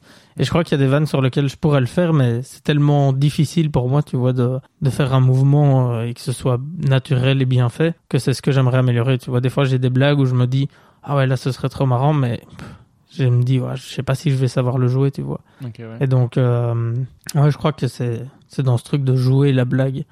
Euh, Genre, la vanne marche bien, bah ok, euh, tu la, après, tu la joues, quoi. Et ça, c'est un truc que j'arrive pas à faire. Donc, ouais, ce serait l'act out, euh, quand même. Et qu'est-ce que vous aimez le plus et qu'est-ce que vous aimez le moins dans le fait de faire de l'humour en général? Vraiment dans le métier d'humoriste. Ouais, ce que j'aime le plus, il y a tellement de trucs. Je pense que moi, il y a pas un truc que j'aime plus qu'autre chose dans le stand-up, dans tous les bons côtés que ça, de jouer tous les soirs, de rencontrer tellement de gens que j'aurais jamais rencontrés comme ça. L'écriture, ça me plaît de ouf. Faire rire, ça me plaît vraiment. De façon méga primaire, je suis là, trop bien de faire rire. Mais ça C'est se voit. cool. Ouais, vraiment. Ça, c'est c'est aussi un truc que j'aime bien quand tu joues, c'est des fois les gens rient et t'as vraiment un truc de. Eh, Ouais, t'es content, tu vois, Oui, t'es juste content. le premier degré, mais c'est chouette. Ouais, à fond. C'est le truc communicatif de dire putain les gens ils repartent plus légers que ce qui sont arrivés. C'est quand même cool. Mhm. Surtout que les gens en ont un peu besoin. C'est aussi pour ça que je dis que les blagues de prout c'est les plus drôles parce qu'il y a trop ce truc de qu'est-ce que t'as envie de raconter? Moi je suis en mode des fois j'ai pas envie de raconter des trucs de ouf, juste c'est marrant. Mhm. Et c'est souvent comme ça. hein, les blagues les plus débiles sont celles qui fonctionnent le mieux quoi. Donc il y a un peu de ça. Et ce que j'aime le moins, je crois que c'est euh, les, les vieilles personnes qui te disent tu mettras ça dans ton sketch. Ça ça. me met mal à l'aise. Ou alors quelqu'un qui te refait ton sketch devant toi et t'es là, oula, ça me met mal à l'aise. Ok. Toi, Hugo? Euh, moi, ce que j'aime le plus, euh... Moi. Oh, C'est moi Ah, dans le stand. belle transition. euh, Bien placé, franchement. Je vais juste garder ça. la thune en vrai. non. Quel connard. ce que j'aime le plus, c'est ouais, c'est le truc de de voir le sourire des gens, tu vois, genre de voir, te- enfin, genre euh, moi j'aime bien le défi de, tu vois, la personne elle a l'air un peu hum, grognonde, tu vois, et genre pendant ton passage tu la vois sourire et rigoler, ouais, donc je crois que c'est ça que je préfère le plus, c'est te dire, euh, ok, t'as quand même un pouvoir un peu bizarre, qui est de, les gens ils sont inanimés, ils bougent pas, et parce que tu dis un truc ils vont rigoler. Mais t'es super fort dans l'interaction, moi, je trouve. Ah ouais? Un Vraiment. truc de fou, hein. Vraiment quelque chose que tu fais vraiment bien. Alors que c'est un truc que je faisais pas du tout avant. Zéro, ouais. Ouais, mais, Ah mais ouais. je trouve que c'est c'est vraiment bien en plus avec le personnage il y a un, il y a un petit côté décalé qui Mais se t'es met vif, quoi. ouais et tu on voit que tu prends le plaisir à le faire Je- on Ouais, c'est ça. de Ilona de premier degré d'être trop content Mhm. on voit que quand tu fais une interaction ça. tu prends du plaisir à, à Ah. parler avec les gens on sent pas ce truc ah punaise, il faut que ça se passe Ouais. bien cette interaction parce que sinon ça ça va pas Non, c'est limite ça va te ça va te relancer Ouais, c'est ça. Et je trouve que ça fait des, enfin, il y a un changement de rythme par rapport au texte. Et ce que j'aime le moins, bah, c'est ce côté, en fait, c'est ce, ce dont on parlait avant, quoi, tu vois. C'est les réseaux sociaux que, en fait, c'est devenu un pass, alors que c'est un, c'est un autre métier, tu vois. Mhm. Influenceur, c'est un autre métier. Et c'est devenu un passage obligé. Et je trouve que souvent, ceux qui sont, qui ont plein sur les réseaux sociaux, sont pas forcément les meilleurs, tu vois. Et donc, ouais, donc des fois, je trouve qu'il y a un peu un truc à deux vitesses. Et donc, il y a des gens, ils sont là, je suis là en mode, pourquoi ils sont encore chez nous? Ils sont trop forts, tout le monde doit les connaître. Et euh, ouais, donc c'est un peu ce côté. euh, Ouais, maintenant il faut que faut faut y arriver sur les réseaux pour remplir ta salle quoi. Tu peux être le meilleur, bah peut-être qu'au final tu feras jamais dans le stand-up parce que ce sera pas viable financièrement quoi, tu vois. Je crois que c'est ce côté-là qui, euh, que j'aime le moins. et qu'est-ce qu'on peut vous souhaiter pour la suite de votre carrière à part un bus? Oh, c'est un bus encore. Un bus. Un deuxième bus. Euh, du fun et des blagues. Ah Des ouais. bonnes blagues bien écrites. De prout. De voir pour la suite. Bah justement, là je sais pas, tu vois genre en mode euh, je suis toujours dans le truc euh, on a commencé pour euh, Euh, voilà, juste euh, ouais, c'est ça du fun quoi, kiffer, être sur scène et te dire ouais, là je suis trop content d'être sur scène. encore. Bah comme les je trouve que jusqu'à présent les de les séances qu'on a fait de nos spectacles, je trouve que le- comme toi pour moi, je trouve que ça se sentait fort que on était on était content d'être sur scène, tu vois, et ça ça faisait longtemps. Genre à ma première scène, je me suis dit c'est quand la prochaine, tu vois, genre j'avais plus envie de rien faire d'autre, comme si c'était un peu comme euh, quand je joue parce que je suis un gros geek donc euh, quand je joue aux jeux vidéo, c'était pareil, tu vois. Mhm. J'étais là en mode ah OK, j'ai trouvé ce jeu, je veux plus rien faire d'autre. Là, c'était pareil avec le stand-up et euh, c'était un peu perdu, plus en fait. Et là, avec le spectacle, je suis en mode ah c'est quand la prochaine parce que j'avais envie que ça dure encore une heure, tu vois. C'était Ouais. trop. Donc je crois que c'est ça, c'est se sentir sur, enfin se sentir bien sur scène et te dire ouais, il y a un truc qui se passe avec les gens, mais pas de. Ouais, pas d'échéance de ouf. Mais moi, je pense que c'est vraiment rencontre blague bus. Ouais ouais donc. Encore un bon titre de spectacle aussi. Rencontre blague. Rencontre Black Bus. Mais je pense être revenu sur une, un, un bon échantillon de ce que vous avez fait euh, en stand-up. Et on va pouvoir passer à l'interview name dropping. Yeah. Donc là, je vais vous demander à chaque fois un humoriste pour chaque catégorie. De, donc peu importe que ce soit un homme, une femme, un Québécois, un Suisse, quelqu'un qui commence, quelqu'un qui a 30 ans de carrière. Peu importe, mais une personne pour chaque catégorie. Je suis hyper excité. L'humoriste le plus sympa que vous avez rencontré. Ah bah Red Assaoui, non C'est ça qui est très très sympa. Euh, Freddy Togo. Freddy Ah Togo. ouais, mais il y en a trop des trop sympas. Mais Freddy Togo est souvent cité en Belgique, dans, dans les, les plus sympas. Souvent Yacine Bellous pour euh, la France, Ah, je le connais pas. qui est incroyable. Enfin, je le connais de scène, mais pas pas personnellement. pas personnellement. L'humoriste qui t'inspire ou qui t'a inspiré le plus? Guillermo Guise. Guillermo Guise, pas Il y trop en de a choc. trop, il y en a trop. Seb Melia. Je sais même pas si je peux le garder. non tu veux que je coupe ça? Non, tu peux laisser. c'est ton podcast. Euh, attends, qui m'inspire le plus? Il y en a beaucoup qui m'inspirent beaucoup. Le premier, je pense que je vais fonctionner de façon très primaire. Le premier nom qui m'est venu en tête, c'est Gaëtan Delferrière. Oh waouh. Alors que je ferai jamais ce qu'il fait, mais c'est la personne que je dois préférer sur Terre, je crois. Waouh, ça lui fera plaisir. Je lui dis tous les jours, hein, vraiment. Je lui dis tous les jours. Alors ça, alors ça lui fera pas tant plaisir Ouais, que ça. mais Encore, ça mais laisse-moi tranquille. Lâche-moi la grappe. Ça fait 18 fois qu'elle vient au spectacle, premier rang. non, j'ai jamais jamais vu son spectacle. spectacle, mais c'est la personne que t'aimes le plus. Ah mon dieu. Je suis un peu impertinente dans mon. Tu sais, pas, pas la cohérence jusqu'au bout. Ouais, pas du tout. c'est mon humoriste préféré. Tu l'as vu en spectacle? Jamais. Jamais. En fait, j'ai pas envie, je crois. L'humoriste qui, selon vous, euh, écrit le mieux? Bah ouais, c'est compliqué comme question. Bah oui. Tu peux répondre aussi, toi. T'aurais dit quoi les deux premiers? Ouf. Moi, l'humoriste le plus sympa que j'ai rencontré, c'est Yacine Bellous. C'est sûr. Ah ouais. C'est impressionnant. Je, Celui qui parle un peu comme Florent, c'est ça Non, c'est lui ou pas du tout? Euh, Son truc, son affiche, elle est trop belle, plein de couleurs. Ah ouais, j'aime bien, à fond. Mais Et ça je, s'appelle 2023 ou un truc Mhm. genre mais il fait un spectacle tous les ans. Ah, voilà. Il a fait 2021, 2022, 2023. Et ici, il commence. Et il fait de l'absurde, lui, non? Ouais, ouais, très absurde. Mais c'est une des meilleures personnes au monde. Ah ouais? Genre, quand je discute avec lui, je me dis, je suis pas, je suis pas si gentil que ça. Hmm. Alors t'es déjà très gentil, quoi. Il faudrait Ouais, que ça je... c'est vrai. gentil. Faudrait que je sois une meilleure personne. Tu vois, tu parles avec Yacine, tu fais. Ah ouais. Ah non, c'est Faudrait- chiant ça. Non, non, mais pas dans le sens, tu te sens pas coupable de te dire, oh putain, je suis, je suis, je suis- Ok, c'est pas il culpabilisateur. faut que je sois plus, euh, je sais pas, engagé ou quelque chose comme ça. C'est plus, waouh, mais il est trop gentil avec les gens, il est trop, euh, trop cool comment il parle aux gens. Celui qui m'a, ins- qui m'inspire le plus, euh, Adib Al-Khalidé. Ah ouais. Ouais. Moi, c'est mon humoriste préféré tout court. euh, c'est. J'ai regardé un peu des, des extraits de son spectacle, ça me fait vraiment marrer. Il est ouf. Et, Jamais vu. et l'humoriste qui, pour moi, écrit le mieux, Kian Kojandi. Ah, j'avoue. En, en termes d'écriture, vraiment le. Navo, quoi.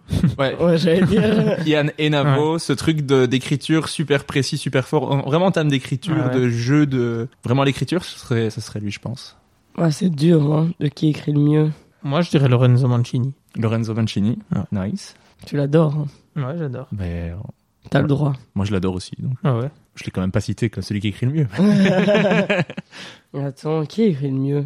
J'ai envie de dire Émeric Lompré, mais il écrit pas bien, il est juste marrant. Ouais, c'est plus si- de l'acteur, Si, c'est fort aussi au niveau. C'est hyper fort, mais tu vois, c'est beaucoup plus un perso que de l'écriture. Ouais, ok, ouais. Enfin, euh, en tout cas, en ratio. Je pense que s'il avait pas le perso qu'il avait, l'écriture serait moins impactante. Fanny, en Ok. vrai. l'équipe. Fanny, moi, j'allais dire, j'aime beaucoup. Ouais, je crois. Fanny Ruet. Fa- Lisa Delmoitier, Ouais. en vrai, évidemment. Je suis bête. L'humoriste qui, selon vous, joue le mieux? Celui qui vend le mieux ses blagues. Ah bah, Émeric Lompré, alors. Émeric Lompré. Aymeric Lompré. Lompré tous les deux. Mais incroyable. C'est mon joker. Simon Gouache, pour moi, celui qui joue le mieux. C'est un humoriste québécois. Ok. J'étais- Je croyais que c'était une question. J'étais là, oh là, j'ai pas compris. Simon Gouache. non, non c'est un humoriste québécois que j'adore. Euh, vous pourrez aller voir. Ok. Bon, moi, ça m'intéresserait de regarder. C'est pas le plus compliqué à comprendre en plus, en termes de- d'accent. Ouais, parce que. Adib, c'est déjà quelque chose. Hein. Ah, moi j'adore. Mais après, j'écoute du québécois depuis que j'ai Ah ouais, Ouais. c'est ça. depuis que j'ai 15 ans tous les jours. Je crois que j'écoute un peu de québécois. Donc, euh, Ok. C'est Adib. Adib Al-Khalid. Ah ouais. La dernière fois, il m'a repris, il m'a dit, il s'appelle pas Adib. hein. Je crois qu'il s'appelait Adi Balkalidé. Ah non, ce, pré- ce prénom et nom de famille, c'est très compliqué. Un mot aussi. au parce qu'on dit toujours en. en- En. En mot. un mot, ouais. je- J'écoute Adib Al-Khalid. Mais ça marche bien, hein. Ouais. Adi Balkalidé. Tu Ah. pourrais le dire à l'envers, ça donnerait la même chose, peut-être. Ça se termine par E. Pomodoro. un humoriste qui vous a surpris dernièrement. Soit quelqu'un que, vous conna- quelqu'un que vous connaissiez pas et que vous avez redécouvert ou quelqu'un que. euh, en fait, on peut répondre Seb Melia à toutes les questions. C'est hyper problématique, mon vieux. Oui, mais justement, je dénonce. Si je garde, je garde que ça du podcast. Imagine comment foutre la Hugo gueule. réagit En à fait, Seb Melia. Lui, il va avoir des trucs pour, euh, pour euh, mettre dans la merde tout le monde. Hein. Si tu fais chier Régis, il a des doses. J'ai des doses. Ah ouais, c'est vrai. Tant qu'il a surpris positivement. Qui vous a surpris positivement, ouais. Bah, Émeric Lompré, vu que je le connaissais pas. Ok. Euh, Hyper primaire. Aimerait Lombré. bah, je le connaissais. Oh, tu Ah. parlais comme lui. Euh, C'est une bonne découverte. Ah ouais, je le connaissais pas. Et je suis pas un gros gros fan au début des humoristes qui. Enfin, tu vois, qui c'est beaucoup du jeu, quoi, tu vois. Ok. Euh, J'aime pas les humoristes qui crient alors que la blague est pas euh, incroyable. Et, euh, Passion. et, et lui, euh, je trouve qu'il est vraiment bien. Ça peut être quelqu'un que vous croisez sur les plateaux. Ouais, mais euh, je réfléchis à ça parce que Quelqu'un qui est revenu euh, super fort ou vous dites waouh, il a progressé de ouf. euh. Qui était super nul et qui. Non, mais juste tu te dis waouh, il, a- il y a du progrès ou il est revenu avec un nouveau sketch, ah, c'est trop bien écrit. euh. Moi, je par exemple, il y a Yuri Nawara. Mhm. Moi, à chaque fois que je le vois, je trouve qu'il qu'il progresse et qu'il Bah ouais, devient de, meilleur- de plus en plus fort. Et... Moi, quand on avait joué avec lui à Nivelles. Par exemple, à Nivelles, il, à Nivelles, il m'a Ah, vraiment au truc de scout Ouais. À Nivelles, je me suis dit waouh, il, il a pris de, il a pris de l'expérience et il est- Mais je crois que le fait de faire MC, ça aide de ouf. ça aide, ça aide de ouf. ouais. Alors qu'il était encore en Grinch. euh, Ah, il était encore tout vert. Ouais. C'est vrai. Il est arrivé tout vert au truc. Et toi, Ilo Euh, Je sais pas, hein. je suis trop nul pour répondre aux questions. Attends. Euh, qui m'a impressionné, surprise, il y a pas longtemps, positivement. Enfin, je sais pas s'il y a la question après, mais il y a des nouveaux que je trouve très bons. Quoi. Mais ça peut être ça. Mhm. un- Alice Connard. Alice Connard. oui, mais, je- mais plus- Oh, tu peux reposer. Attends, encore un mot. Je regarde, j'adore. Ah, j'adore les connards. J'en enfer. Euh, la personne qui m'a surprise euh, il y a y a pas longtemps positivement. On se refait la question. Nanana.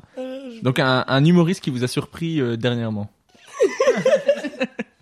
Euh, moi c'est Alice Connard. Alice Connard. Vous connaissez ou pas? Ouais, oui. Bien sûr. Elle est trop forte. Ouais, j'ai joué l'autre fois avec elle et franchement, je me suis dit, ok. Elle a un univers avec des trucs de boîte à tartines qui me flambent. vraiment. Ouais, très marrant. Elle sera en première partie, le oui, mais.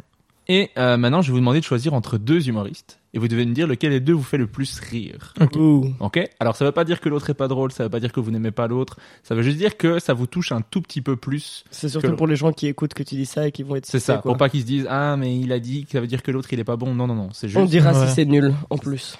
euh, entre euh, Guillermo Guise et Roman Fressinet. Guillermo Guise. Je connais pas très bien Guillermo Guise, donc Roman Fressinet. Entre euh, Fanny Ruet et PE. Fanny Ruet. Fanny Ruet. Entre Florent Lawson et Gaëtan Delferrière.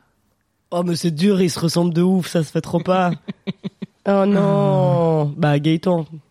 Malheureusement. Mais Florent. J'adore Florent, ouais. Ok. Dis pour- on- C'est enfin, on se les partage. Ça marche. PE alors.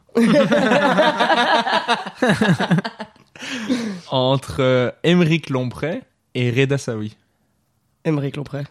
Reda Saoui. Nice. Entre euh, Ino JP et Dena. Dena. Ouais, Dena, moi j'ai pas assez vu InnoJP. Ok. Entre euh, Lorenzo Mancini et Nikos. Nikos. Lorenzo. Attends, mais t'avais déjà écrit tous ces noms à l'avance. Oui, oui. Putain, c'est ouf parce que c'est vraiment. Beau duel, hein. C'est que des gens que, dont on a parlé euh, aujourd'hui, quoi. Mais j'ai bossé, les gars. Mais C'est trop- Dena, je l'avais déjà deviné tantôt dans ma, dans ma douche. Ok. J'étais en mode... Attends, ah non, à la toilette. Bah oui, vu que t'avais dit le jeu, je me suis dit Il a pris une douche chez toi. il est rentré, il a fait, je peux aller aux toilettes, il s'est pris une petite douche. Tranquille. Nous, on était en train de parler, genre, ça va faire un petit test de son. Et euh, tout dernier choix, entre Guillaume Voudétan et Sacha Ferra. Guillaume. Pff, non, en fait, surtout- mais en fait, c'est. Moi, j'ai jamais vu de spectacle de Guillaume. Il est juste Bah oui. sympa. Alors, en vidéo et sur scène. Ah, en vidéo, coup- en vidéo Guillaume d'office Ouais, ouais, et en en vidéo, sur scène, Sacha, Sacha, Scène Sacha. d'office. Ouais, ouais. Moi, j'ai vu le spectacle de Guillaume, c'était très bien. Oui, mais t'étais minuscule. Ouais, mais ce qui est fou, c'est qu'il teste pas, il fait pas de plateau ni rien, quoi. Ouais, c'est ça. Il écrit, il le joue. Mais c'est vraiment du truc théâtre, quoi. Bah ouais, mais c'est bien, c'est marrant. Mhm. Il est très fort en interaction, très très Il est- fort. Mais même, il est trop sympa. Bordel. Ouais, mais bon, ça fait pas de lui un bon spectacle.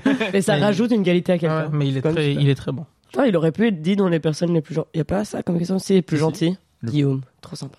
Ouais, très sympa. Ça marche. Et la dernière question que je pose en chaque, à chaque fin d'épisode, puisque vous avez écouté tous les épisodes et vous avez été jusqu'au bout, vous savez ma dernière question. Oui. Quel est l'épisode préféré? Ça, c'est le petit piège. Non, non. Euh, qui est-ce que vous, vous aimeriez entendre dans le prochain épisode? Ah. Et là, si tu dis quelqu'un qui est déjà passé, t'as l'air super con. Bah non, c'est juste, c'est juste que tu n'as pas écouté cet épisode. Guillermo Guise. Guillermo Guise. Émeric Lompré. Émeric Lompré est déjà venu dans le podcast. Non, Encore. Je veux réinterviewer. Euh, bah alors, Douli. Euh, Douli. Et Douli, elle m'a, je lui ai envoyé un message, elle m'a dit oui, puis on essaie de placer une date. Faut qu'on essaie de placer une date. Bah merci beaucoup d'avoir participé au podcast, C'est d'avoir déjà répondu terminé. à toutes mes questions. C'est déjà terminé. J'ai posé toutes les questions que j'avais prévues, mais vous avez été super. Merci, Merci beaucoup, Merci Régis, c'était trop cool. Avec grand plaisir. À bientôt. Au Merci. revoir. À bientôt. Au revoir, bisous. bisous. Et le mot de la fin, c'est Pomodoro.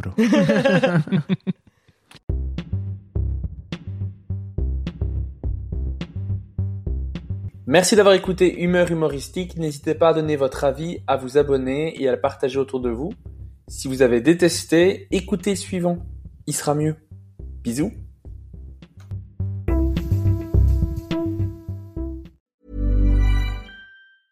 Mom deserves the best, and there's no better place to shop for Mother's Day than Whole Foods Market. They're your destination for unbeatable savings, from premium gifts to show-stopping flowers and irresistible desserts. Start by saving 33% with Prime on all body care and candles. Then get a 15-stem bunch of tulips for just $9.99 each with Prime. Round out Mom's menu with festive rosé, irresistible berry chantilly cake, and more special treats. Come celebrate Mother's Day at Whole Foods Market. Planning for your next trip? Elevate your travel style with Quince. Quince has all the jet setting essentials you'll want for your next getaway, like European linen, premium luggage options, buttery soft Italian leather bags, and so much more. And is all priced at 50 to 80% less than similar brands. Plus, Quince only works with factories that use safe and ethical manufacturing practices. Pack your bags with high-quality essentials you'll be wearing for vacations to come with Quince. Go to quince.com slash pack for free shipping and 365-day returns.